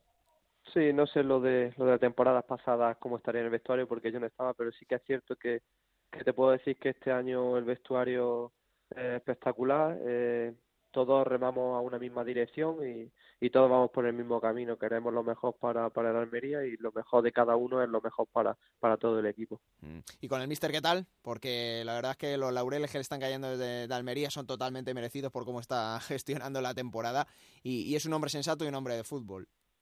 Sí, bueno, yo creo que tener un mister así pues te da te da tranquilidad porque tiene la idea clara, lo plasma durante todo el entrenamiento y yo creo que eso luego se ve reflejado en el, en el, terreno de juego, en los partidos. Mm. Oye, la, asistencia de, del otro día al gol de, de, Álvaro eh, es de esas que muy pocos lo vemos, ¿no? Menos tú, quizá yo creo que no lo vio nadie, ni el propio Álvaro. sí, bueno, es verdad que, que hago el movimiento de, de fuera hacia adentro y yo una eh, me la da, me hablan para, para que me gire y veo a Álvaro que, que rompe y vi el hueco que había con el exterior, lo intenté y bueno, al final salió y también también lo hizo bueno Álvaro que, que, fue gol. Mm. Muchas veces los jugadores, los futbolistas tenéis que, que, sobrevivir ¿no? en el fútbol profesional intentándose adaptaros a, a, diferentes posiciones, a diferentes roles. Tú te encuentras cómodo jugando donde juegas, ¿no? Sí, la verdad que pues, toda mi carrera deportiva la he hecho ahí. Sí que es cierto que algunas veces también he actuado como lateral derecho, pero en pocas ocasiones. Y bueno, adaptándome pues a lo que el cuerpo técnico y en este caso el míster quiere e intentando llevarlo a la práctica durante los entrenamientos para que se vea reflejado en el partido. Mm. Manzano, ahí tienes a Corpas. Sí, bueno, en realidad le iba a preguntar justamente por lo que acaba de contar, ¿no? Fran Fernández lo ha utilizado teniendo en cuenta que Fran, eh, Fran Rodríguez eh, sigue lesionado, que ya tiene la alta médica y en ocasiones Adri Montor, el otro lateral derecho, se quedaba fuera de la lista, pues en algún momento lo hemos visto actuando como lateral derecho, ¿no? Y sí es verdad que, que, tiene esa versatilidad y tiene esa eh, capacidad, ¿no? Para adaptarse a un, a un trabajo más, más defensivo. Yo, ya que lo ha contestado, me voy a, por una cuestión más personal. Eh, el año pasado las bandas del Marbella eran Rioja y José Corpas, este año las bandas de la Almería son Rioja y José Corpas. Os habéis traído esa amistad también, bueno, amistad y, y, relación en las redes, porque son dos de los más activos, más Luis, eso sí es verdad, ¿eh? que José, pero, pero Luisito Carriles en Twitter, pero, pero bueno, sí que, hombre, por lo menos ha facilitado mucho, entiendo, para uno como para otro, José, esa adaptación a un equipo, a un club nuevo, ¿no? Sí, bueno, es verdad que, que llegar a un sitio donde no conoce a nadie y, y yo cuando estaba aquí eh, pues precisamente estuve hablando con, con Rioja y me dijo que tenía la posibilidad de poder venir. Bueno, la verdad que, me puse muy contento porque ya teníamos una grandísima relación en, Marbella y bueno, pues traerla aquí pues se te hace un poco un poco más fácil además de que bueno de que Luis es un tipo que hace vestuario eh, allá por donde va y la verdad que contento y, bueno pues también agradecido por porque nos está dando la oportunidad de, de participar de, de jugar cada domingo y pues devolverlo con trabajo y con y ojalá que sea la, la primera victoria de esta pequeña cuatro partidos que llevamos sin ganar, pero bueno, ojalá que sea cuanto antes. Mm. Oye, José, eh, el otro día en ese partido contra la Extremadura eh, hizo otro gol más Enrique Gallegos, que es una de las grandes sorpresas de esta temporada en Segunda División. Eh, no sé para, para un jugador como tú, una percepción de, un futbolista que, que, tan veterano con 32 años y irrumpe también en, el fútbol profesional y hace tantos goles, ¿qué sensación tienes tú al ver a un, jugador así, que puede ser un ejemplo para todos? Sí, bueno, pues, yo creo que lo que prima es el trabajo, que no nos pongamos techo y que lo que te tenga que llegar te va a llegar, pero siempre mediante mediante el trabajo, pues ha llegado con, con 32 años, venía haciendo grandísimas temporadas, porque sí que es cierto que el año pasado pues éramos clubes que, que nos enfrentábamos y también pues lo seguía y nada, eh, pensar en que en que mañana hay que volver a trabajar y al día siguiente trabajar para bueno pues intentar aprovechar la oportunidad que nos den. Mm. Manzano, la última. Bueno, pues simplemente que tenemos Copa mañana, así que el miércoles hay Copa del Rey contra el Villarreal y yo no sé si seguir Copa, si no seguir Copa, que esta es la disyuntiva siempre de los equipos que ven la Copa como un, bueno, en algún momento algún eh, una, una, situación incómoda, pero que a la Almería le ha valido mucho, tanto como fíjate, ¿no? El partido sí. final Málaga fue el despegue del equipo, eh, la, la, ruptura definitiva en el encuentro de Copa también ante el Reus, el día de la ida ante el Villarreal, después de ir perdiendo 1-3 en seis minutos, siete minutos, reacción 3-3 y con el público que se marchaba del estadio volviendo desde el parking para terminar de festejar con el, con el equipo. Bueno, eh, este encuentro de vuelta, José, pues a disfrutarlo, aunque sí parece que ahora ya sí empieza, sobre todo después de Navidad, después de, del mes de enero, con el entorno, retorno ya a la competición y ya con esa recta que va, que va a derivar en, en, en el mes de mayo, sí que parece que la Copa ya empieza a incomodar un poco, digo, después de Navidad, después de esta ronda, ¿no?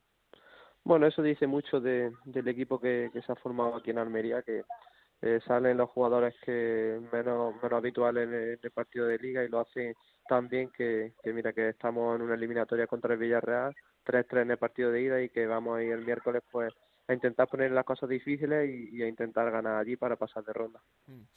Pues eh, José Corpas, que haya muchísima suerte, mucha salud, eh, como siempre decimos a, todos los futbolistas, que al final lo primordial en esta temporada con la Unión Deportiva de Almería, que sigas teniendo esa gran adaptación que estás teniendo al fútbol profesional y que tu, tu carrera siga creciendo porque aquí te, te vamos a seguir, ¿vale? Vale, muchas gracias. Muchas gracias. Hasta luego, José Corpas, jugador de la Unión Deportiva de Almería. Bueno, Manzano, el próximo día hay que ir al Tartiere, hay que ir a Oviedo. Eh, no es sencillo, pero el equipo tiene que empezar ya, ya a ganar, porque lo he comentado antes, eh, se ha dejado ir un poquito, llegó a ir séptimo, pero no deja de estar en esa zona media de la tabla.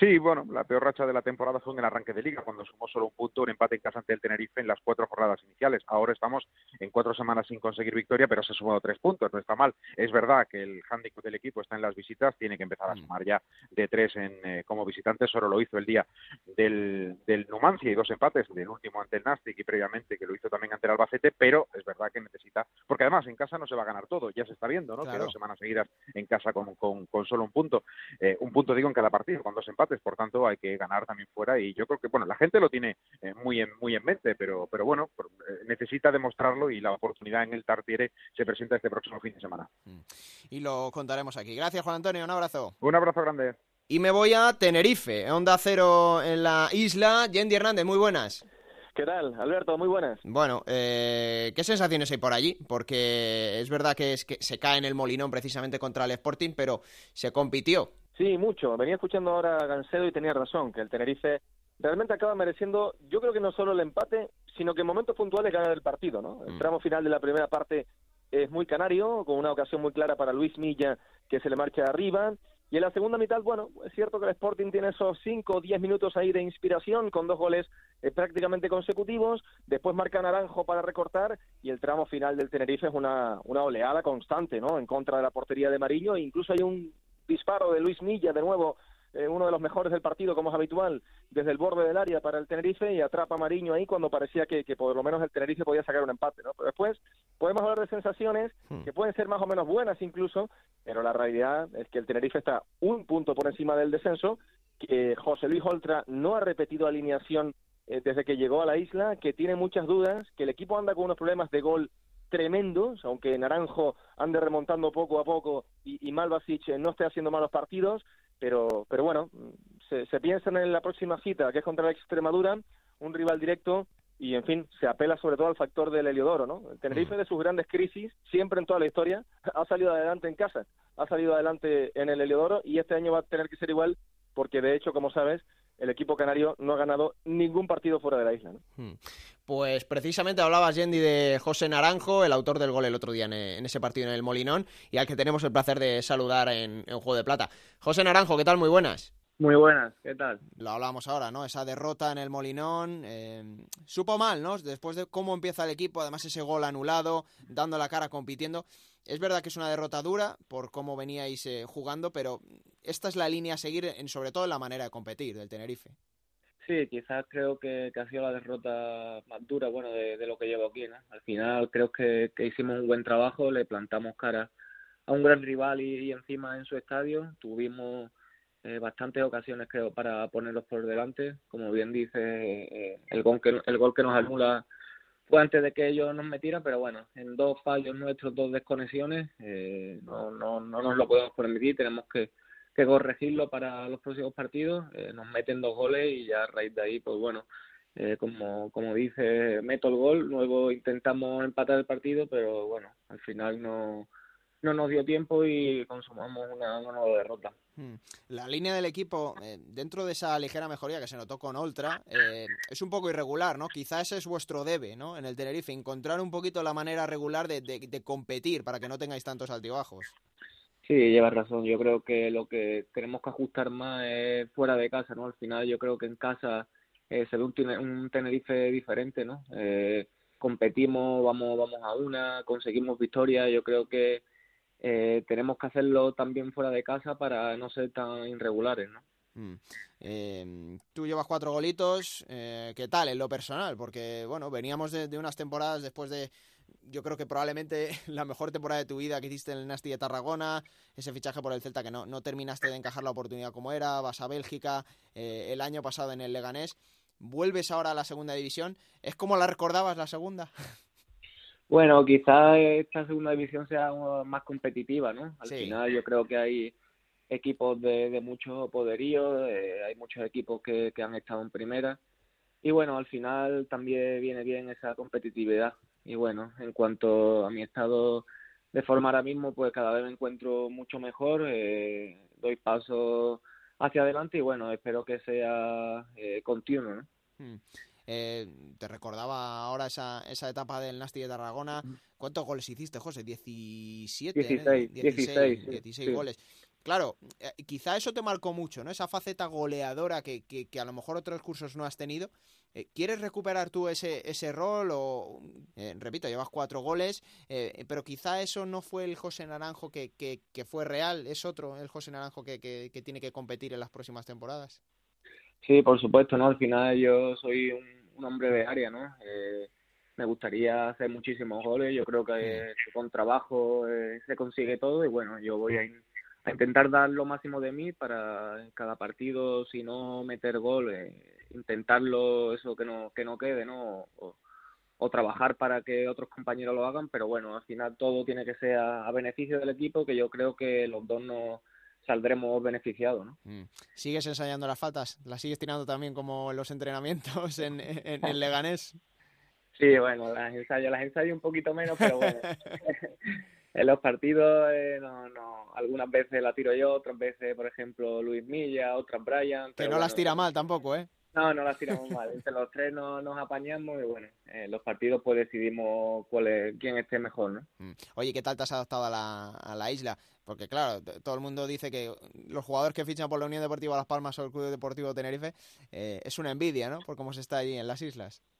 Bueno, sí que es cierto que eh, la temperatura aquí es muy agradable, eh, hay muy buena vida, mm. Pero bueno, eh, en estos momentos tampoco eh, atravesamos un momento bueno de, temporada, ¿no? ¿no? A nosotros nos gustaría evidentemente estar mucho más arriba, peleando por otros objetivos, pero ya te digo, como la, la categoría es tan competitiva, yo creo que si enganchas dos, dos victorias seguidas te pone en mitad de tabla, incluso cerca del playoff, ¿no? Yo creo que eso es lo que hay que conseguir, eh, intentar cosechar eh, varias victorias seguidas, ser fuerte en nuestra casa como lo estamos haciendo y fuera de casa igualmente también, compitiendo como, como lo hicimos el sábado en, el Molinón, pero con, con, tres puntos, ¿no? que al final es lo que, es lo que te da y lo que suma. Y bueno, ese es nuestro deber ahora mismo, eh, mejorar en esos aspectos y seguir hacia adelante. 16 mm, puntitos tenéis ahora y quizás un poco lo que tú dices, ¿no? La igualdad que en la categoría pero que estar en ese grupo eh, ahí agazapado de los que están en media tabla, pero que tienen opciones de, subir hacia arriba, queda tanto, pero lo importante es estar bien colocado cuando llegue el mes de abril, mayo, ¿no?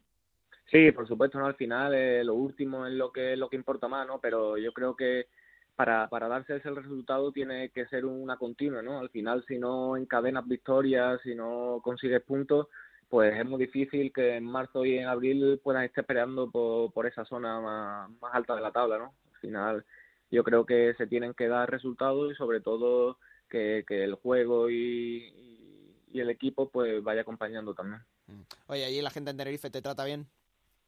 Sí, la verdad es que sí, bueno, eh, al final es como, como todo, ¿no? Eh, yo creo que cuando van las cosas bien, pues hay un poquito más de, positivismo, de, energía, y cuando va más, pues bueno, pero yo creo que eso es en todos los sitios. Pero por el momento, pues estoy muy contento y muy feliz, con ganas de, seguir aportando lo máximo. Mm. Oye, con, con, con el Mister, ¿qué tal? Con Ultra, porque lo hablábamos antes, se notó ese cambio, ¿no? Quizá lo necesitabais por cómo empezaste la temporada que, que no terminabais de arrancar.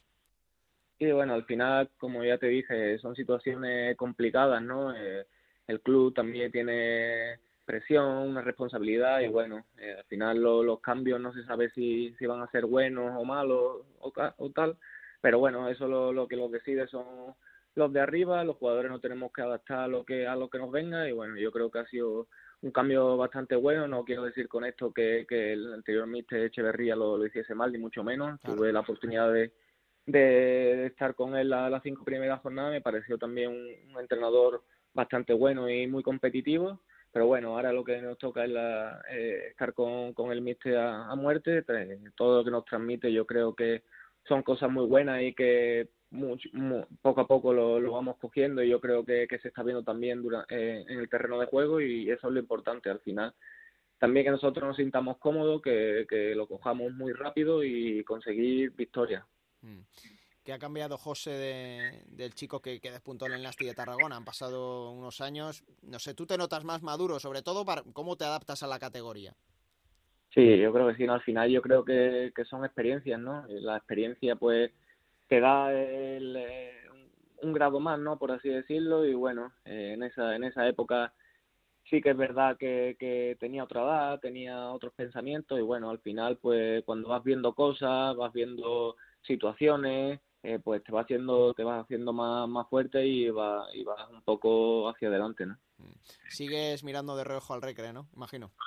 Sí, por supuesto, al final es, el club de, de, mi vida, ¿no? Eh, yo salí de, allí, eh, le tengo muchísimo cariño, soy como un aficionado más, ¿no? Por, por así decirlo, y bueno, ahora en lo deportivo va mejor, espero que, que joder, que en, que en este año pues, consiga subir, que creo que le resolvería muchísimos problemas, pero evidentemente pues por la afición, por, por, la gente que trabaja en el club y por los jugadores, pues no están en una situación que, que sea la más idónea. Mm, a ver si, si poquito a poco va remontando el Recre y vuelve al lugar que, que, le pertenece. Y a ver si tú también estás en el lugar que te pertenece, José. Eh, que haya mucha suerte, que haya salud, lo repetimos siempre. Y aquí nos vamos a alegrar porque te vamos a seguir desde muy cerca. José Naranjo, jugador del Club Deportivo Tenerife. Gracias, José. Muchísimas gracias a ustedes. Un abrazo. Bueno, pues ahí están las palabras de José Naranjo, uno de los hombres que está tirando ahora mismo del carro en este Club Deportivo Tenerife. Yendi, lo decíamos, lo próximo, recibir al Extremadura, un equipo que tiene un hombre rachadísimo como es Enrique Gallego. Sí, exacto. Bueno, y, hay temor, ¿eh? hay miedo, porque en el Tenerife ahora mismo es un equipo con, con dudas, eh, que no las tiene todas consigo. Está claro que Naranjo, ¿no? Ahora que escuchamos, efectivamente anda mejor, se le ve con más confianza en el campo, pues como es él, ¿no? Jugando bien de espaldas, después de frente eh, mandando buenos pases en profundidad, en el Molinón dio dos buenas asistencias, por ejemplo, el gol mal anulado a mi juicio a Brian Acosta, que está en posición dudosa, incluso en línea, pudo ser el 0-1, el propio Naranjo también que da ese pase a Milla en la primera parte que también pudo adelantar al Tenerife. Y bueno, en torno a Naranjo puede crecer el equipo, hay otros buenos jugadores también eh, que están dando un nivel, hemos nombrado a Milla en muchas ocasiones, el propio Malvasic, Suso, el capitán, también este año anda bien, eh, Alberto Jiménez, el, el central de la Oliva, pero, pero en fin, no llegan los resultados y por lo tanto, eh, antes del derby canario, del que todavía no se quiere hablar, de la siguiente semana en, en Gran Canaria, pues lo cierto es que el Tenerife, si no quiere llegar al derby en puestos de descenso, Hmm. está obligado a ganar este viernes a la Extremadura, claro que sí. Y lo contaremos la semana que viene aquí. Gracias, Yendi, un abrazo. Un abrazo, Alberto. Y donde las cosas pues no están yendo nada bien, lo decíamos antes, ha caído en puestos de descenso esta temporada el Real Zaragoza. Onda Cero en la capital aragonesa. Rafa Feliz, muy buenas. Hola Alberto, muy buenas. Bueno, eh, no sé ya qué contarlo. Hablábamos con Ana antes, las sensaciones cada vez son peores, ya ha habido un cambio de entrenador y el equipo está en puestos de descenso. Pues sí, la verdad que, como bien dice Ana, ya no sabemos ni de qué hablar en el, en el Real Zaragoza por la mala situación que está atravesando en las últimas jornadas. Se ha cambiado de entrenador, se ha cambiado de táctica, se ha cambiado de jugadores, es decir, se ha cambiado prácticamente de todo y ya poquito más queda. Incluso eh, casi podemos decir que el próximo domingo, en caso de perder ante el Córdoba, también habría otro cambio de entrenador, posiblemente. Porque, claro, algo hay que hacer. Es evidente que, que las cosas no están saliendo y es también muy evidente que siempre la paga el del banquillo. Y en este caso, pues una vez más, si no salen las cosas, habrá que buscar otro técnico, pero no sé ya quién puede venir para llevar a este Real Zaragoza hacia arriba. Mm. Eh, una de las imágenes, Rafa, que veíamos el otro día después de ese partido, eh, ah, ya era tarde, me parece que era altas horas, pasadas las 12 de la noche, como Jorge Pombo, uno de los hombres identificables de este Real Zaragoza, salía de la Romareda y se quedaba ahí hablando con la afición. Es una situación pues que no es agradable, ¿no? No, no, la verdad que no, es una situación complicada. Lo estaba diciendo Pombo, se encaró con algunos aficionados que estaban eh, fuera de, del estadio porque estaban eh, lanzando insultos hacia los jugadores del Real Zaragoza y evidentemente pues no, no, no gusta esta situación y Pombo quizás eh, no actuó bien o no supo muy bien lo que estaba diciendo, ¿no? Al decir, ahí adentro ya hay algunos que se la, que se la sudan, dijo textualmente, y por lo tanto casi casi pues cargando contra sus propios compañeros, cosa que no ha sentado nada bien en el vestuario. Hoy ha salido Alberto Zapater para el, el gran capitán para hablar de toda esta situación del Real Zaragoza. Mm. Todos piden paciencia, que hay trabajo, que hay unidad y que se puede salir de esta complicada situación y que por supuesto ha dicho también el gran capitán Alberto Zapater que el domingo es una final y que no se puede fallar. Bloqueo, ¿no? Bloqueo es la palabra que le Sí, tú el otro día al Caraz, que decía él que hay bloqueo en el Real Zaragoza, pero claro, si, si va a estar bloqueado unas cuantas jornadas más, pues igual no aguanta. Ya, ya, es que claro, todos son excusas. Cuando no es un bloqueo es porque a los jugadores, un jugador le duele un dedo de la uña del pie. Eh, entonces, y todos son excusas y la gente ya no quiere más excusas. La, la gente quiere ve- ver ganar al Real Zaragoza, que solo ha ganado un partido en casa en toda la temporada. El- la primera jornada contra el Rayo Majadahonda ya para el mes de agosto. El resto no, no conocen la victoria y ahora ya pues urge muchísimo. Lleva una victoria en casa y dos fuera y el resto algún que otro empate y lo demás han sido derrotas. Eh, Álvaro Vázquez, que tendría que ser el jugador referencia por lo que ha costado, es una cesión del español, pero por su alta ficha que tiene con el conjunto eh, Periquito y vamos, que es el hombre que nos, que nos tiene que dar los goles eh, el otro día en el banquillo de inicio, cosa que no entendimos absolutamente nadie. Jugar en casa ante tu afición con eh, que estás más volcado o a priori al- en la portería contraria y no contar con tu delantero titular, pues la verdad que pasan cosas muy raras en el Real Zaragoza. Hablabas de ese triunfo del Real Zaragoza en casa. Va a tener eh, una nueva oportunidad el próximo fin de semana, a las ocho y media en casa contra el Córdoba, y lo contaremos aquí la semana que viene. Gracias, Rafa. Un abrazo. Otro para ti. Bueno, me ha dejado hoy a los mandos aquí al cargo Raúl Granado, me ha abandonado, me ha dejado solo. Ya se escuchará luego lo que hemos hecho, pero le quería hacer una, una llamadita. Raúl Granado, muy buenas. Don Alberto Fernández, ¿qué tal? Muy buenas. Bueno, eh, ¿bien? ¿Todo bien? Todo bien, todo bien, ya sabes que... ¿Aliviado después de no hacer el programa? No, para nada, Ah. para nada. Aliviado porque porque sé que está en buenas manos, porque aquí ya lo sabe todo el mundo que el que manda en ese programa eres tú no yo. Bueno, bueno. Pero pero bueno, ya sabes que las obligaciones del transistor con ese programa especial que teníamos desde Huesca, pues eh, nos, nos impedía estar hoy en el, en el programa y, y un placer que, que lo hayas podido dirigir tú. después de Ana Rodríguez, que es la que manda aquí. Mira, el Huesca, que pues el año pasado hablamos mucho, aquí en Juego de Plata, una de las grandes revelaciones que acabó ascendiendo. Y pues no sé, Raúl, este fin de semana, ¿qué es lo que has visto tú? Que estábamos hablando ahora, mira, con Rafa lo del Zaragoza, que no tiene buena pinta, pero bueno, nos ha dejado varias cosas. Sí, eh, sobre todo esa, esa racha del Cádiz, ¿no? De la que yo creo que, que ya hay que hay que hablar de manera muy seria. Es una buena noticia para la competición porque yo creo que es uno de los equipos eh, a tener muy en cuenta durante durante todo el año y, y es una alegría el, el, verles en esta en esta racha increíble. Eh, bueno, vamos a ver si consiguen mantenerla cuando cuando una vez que ha terminado el mes de noviembre, que, que decían que será eh, el dato de ese noviembre mágico de, de, todos los años. Bueno, pues vamos a ver ahora qué pasa. Eh, y luego eh, creo que tiene muchísimo mérito también lo del Albacete, ¿no? El Albacete, sí. eh, desde la humildad, desde el trabajo, desde. Eh, yo creo que una posición de la que está hablando muy poco, que es la, del, la de la dirección deportiva, que es la que ha confeccionado esta plantilla, la que ha hecho las cosas muy bien desde el principio y desde la tranquilidad de un, un proyecto sólido con, con la figura de Ramis. Eh, y creo que igual que lo de Alcorcón, pues son los dos equipos que, que, tienen un mérito espectacular por estar metidos entre transatlánticos en esa zona alta de la clasificación. Cuidado con lo del Málaga, ya lo venimos avisando en las sí, últimas Se está cayendo jornadas. un poquito, ¿eh? Sí. sí, sí, sí, está entrando en una dinámica un poco extraña y bueno, todavía hay margen y evidentemente yo creo que reaccionará, pero, pero vamos a ver qué pasa.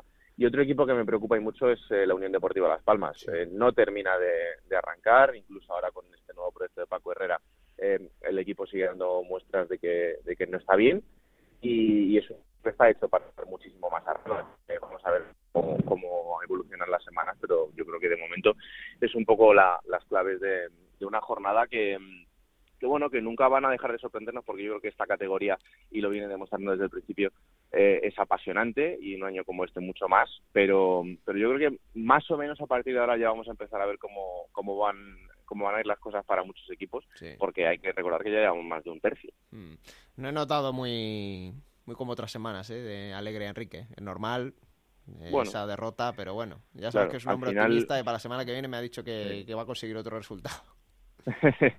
no, bueno, es una carrera de fondo y la situación del Nastic es, es muy, muy complicada y muy difícil y yo creo que él, mm. en el momento que, que, entra en ese proyecto, es consciente de que va a ser eh, muy difícil hasta, hasta el final.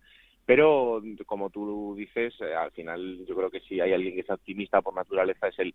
Eh, bueno, si es capaz de convencer a los jugadores, pues ojalá que por lo menos puedan engancharse un poquito más ahí a la, a la clasificación con puntos, que es lo que les va a, lo que les va a hacer también tener esa, ese aliciente, ¿no? De semana tras semana, el, el seguir enganchados a, a, esa pelea. Ojalá, porque desde lo, lo merece. El, todos los libros tienen que tener algún capítulo feo, ya se lo he dicho. Este, pues a lo mejor no nos ha gustado mucho. El de la semana que viene, a ver si es más feliz. No te me escapes la semana que viene, ¿eh? No, no, no, no. La semana que viene hay que estar ahí dando, dando el callo. Aunque, bueno, yo ya sé que tú lo haces muy bien, o sea que tampoco pasa nada. Nada, nada, aquí como un clavo que como tándem funcionamos mejor. pues nada, la semana que viene estamos juntos todos. Un abrazo, Raúl. Un abrazo muy fuerte. Bueno, vamos a jugar un poquito.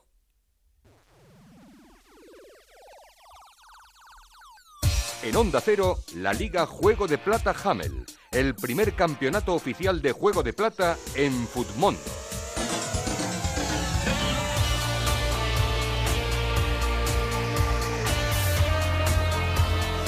Mira, se me ha olvidado preguntarle a Raúl Granado la jornada que ha hecho él en Futmundo, se me ha escaqueado porque seguro que ha sido mala, mala como nos tiene acostumbrados. Yo he hecho 69 puntitos, que oye, no está mal, pero claro, eh, me ha marcado Babén, el central del Sporting de Gijón, 13 puntazos, que con los 11 de Luis Milla, pues bueno, tengo una posición ahí decente.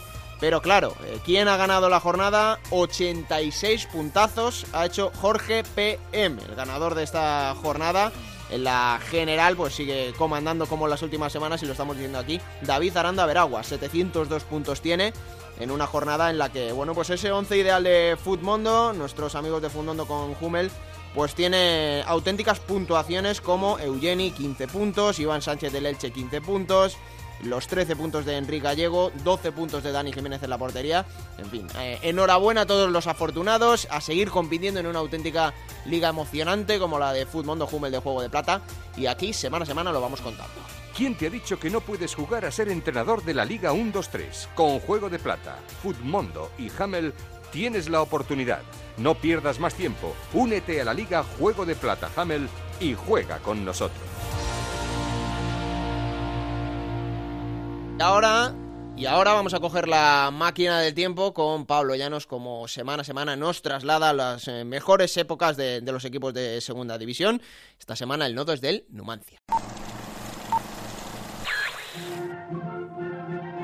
1 de febrero del año 1996. España está sumida en plena campaña electoral para las elecciones generales del día 3 de marzo. La Unión Europea anuncia que mandará una misión para mediar en el conflicto entre Israel y Siria. La Federación Internacional de Historia y Estadística nombra a Gento Mister Copa de Europa y Oasis con su sencillo Wonderwall es número uno en todas las listas musicales. Sin embargo, en Soria, un modesto equipo de segunda vez se ha dedicado a demostrar que David puede pelear con Goliath. El Club Deportivo Numancia se enfrenta esta noche ante el Fútbol Club Barcelona en los cuartos de final de la Copa del Rey. El conjunto, dirigido por Miguel Ángel Notina, ya ha dejado por el camino a tres equipos de primera división: la Real Sociedad, el Racing de Santander y en octavos al Sporting de Gijón. El partido de ida de estos cuartos de final se disputará en Soria. Los numantinos no tenían nada que perder y sí mucho por demostrar. Bueno, frente a las estrellas del Fútbol Club Barcelona que van a jugar, que son Busquets, Ferrer, Abelardo, Carreras, Amor, Guardiola, Prosineski, Figo, Haji, Oscar y Moreno. El Numancia de Soria, vamos a ir dándoles a conocer su alineación y poco a poco nos iremos familiarizando con sus jugadores. Echeverría está en la portería, Raúl Murillo, Quique Alonso y Octavio en defensa, Alfonso, Bedia, Serrano y Pablo en el medio campo, con Barbarin y Artigas en ataque. El Numancia salía con todo y nada más empezar el partido. El hombre que había iniciado este contraataque, esta primera jugada de ataque en definitiva del eh, Numancia. Se adelantan los centrales, los hombres altos, Murillo, Quique Alonso y Bedia. Va a lanzar Artigas. El lanzamiento de Artigas y el gol del Numancia. El lanzamiento de Artigas y el gol del Numancia. El lanzamiento del córner que ha sorprendido a Busquets. El 1 a 0 para el Numancia. Observen qué cara se le ha quedado a Johan Cruyff porque el Numancia en el primer minuto acaba de adelantar en el marca, acaba de adelantarse en el marcador. En la segunda parte el Barça mostraba su poderío. Ha robado ahí ahora Figo. Van cuatro hombres. Figo para Moreno. Moreno empató el partido. Acaba de empatar el partido Moreno. Ahora sí el Barcelona les ha sorprendido en el contraataque al eh, Numancia. Y Moreno acaba de hacer el empate a uno. Los Blaugrana daban la vuelta al partido en apenas seis minutos. Prosineski, Octavio frente a él. Prosineski se fue de Octavio, el balón llega a Haji y gol. El segundo del Barcelona que lo acaba de hacer Moreno. El remate de Haji y Moreno que acaba de marcar el segundo en el minuto 10. Sin embargo, el Numancia iba a recordarle al Barcelona por qué habían llegado hasta allí. Gana el Barcelona por 2 a 1 aquí en Los Pajaritos en un partido que pasará a la historia del Numancia y de la ciudad de Soria por haberse enfrentado al Fútbol Club Barcelona en los cuartos de final de la Copa. Ha perdido ahí Guardiola. Atención a la posibilidad del empate. Qué bien ha sacado el balón por encima. Movilla. Qué bien ha sacado Movilla por encima de Busquets. Ahí el balón. Y el empate a dos para el Numancia. El empate a dos para el Numancia lo acaba de marcar Movilla en el minuto 43. El marcador no se movería más esa noche. El Club Deportivo Numancia lograba un resultado histórico ante un equipo plagado de estrellas. En la vuelta consiguieron adelantarse, pero el Barcelona acabaría ganando el partido y la eliminatoria. Los rojillos, eso sí, demostraron que David podía hacerle frente a Goliat y devolvían la épica numentina a todas las portadas. Ahora vamos con el test de nuestro querido Gonzalo Palafox, que esta semana ha perpetrado al jugador del Cádiz, José Mari. El test de Gonzalo Palafox.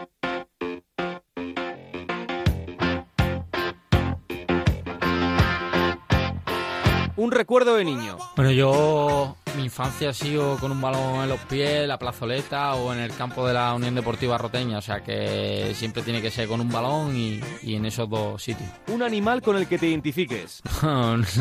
no sé, no sabría decirte, pero es que decir un león, con lo canino que estoy, pero bueno, sí, un, un león, pero ¿por qué? Porque eh, sigue a su presa hasta que la consigue, porque al final eh, he tenido que, que pelear mucho pa- para llegar donde estoy y, y yo creo que tengo esa perseverancia eh, que hay que tener para conseguir lo que, lo que quiero. Un referente futbolístico. No sé, he dicho muchas veces que Guardiola me gustaba eh, y ya de la época más, más reciente pues busqué. Tu primera camiseta de fútbol.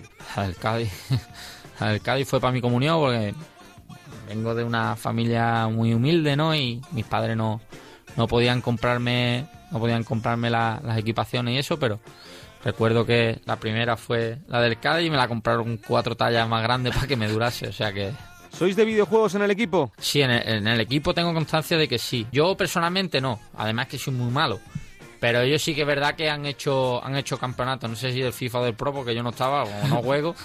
Eh, pero sí, ha habido competiciones competiciones internas y se han dado, se han dado fuerte. Una serie que sigas. Siempre veo series por la noche antes de acostar con mi, con mi mujer.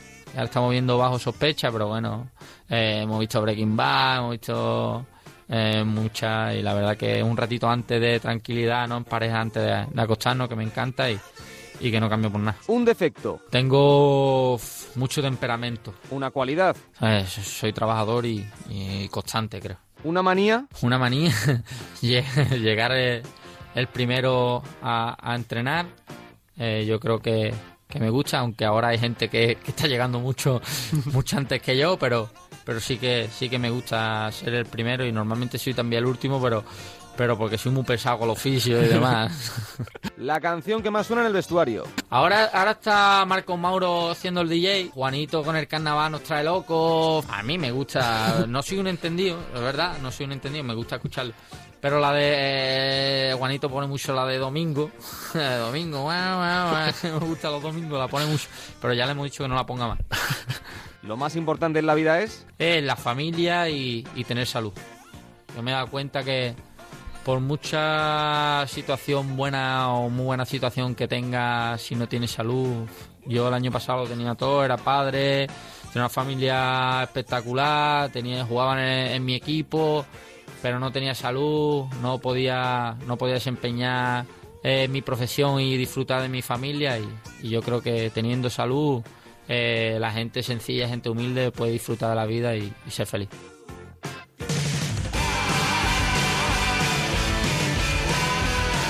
Vamos a avanzar ya a la próxima jornada que será la número 17, Ana. Y que comienza el viernes a las 9 de la noche con el partido entre el Tenerife y el Extremadura. El sábado tenemos partido a la 1 del mediodía, Deportivo de La Coruña Numancia. A las 4 juegan Nasti de Tarragona y Granada. A las 6 de la tarde del sábado dos partidos, Albacete, Osasuna y Mallorca, Málaga. Y el sábado a las 8 de la tarde Oviedo, Almería. El domingo a las 12 Alcorcón, Reus. A las 4 de la tarde Cádiz, Rayo.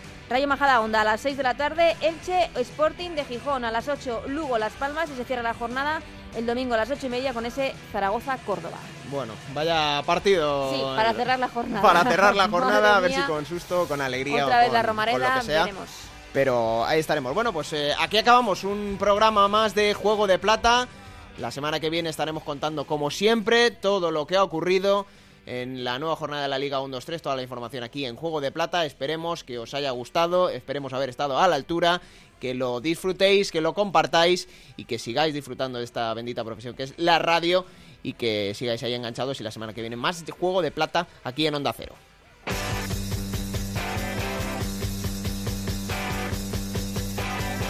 Raúl Granado, Alberto Fernández, Ana Rodríguez.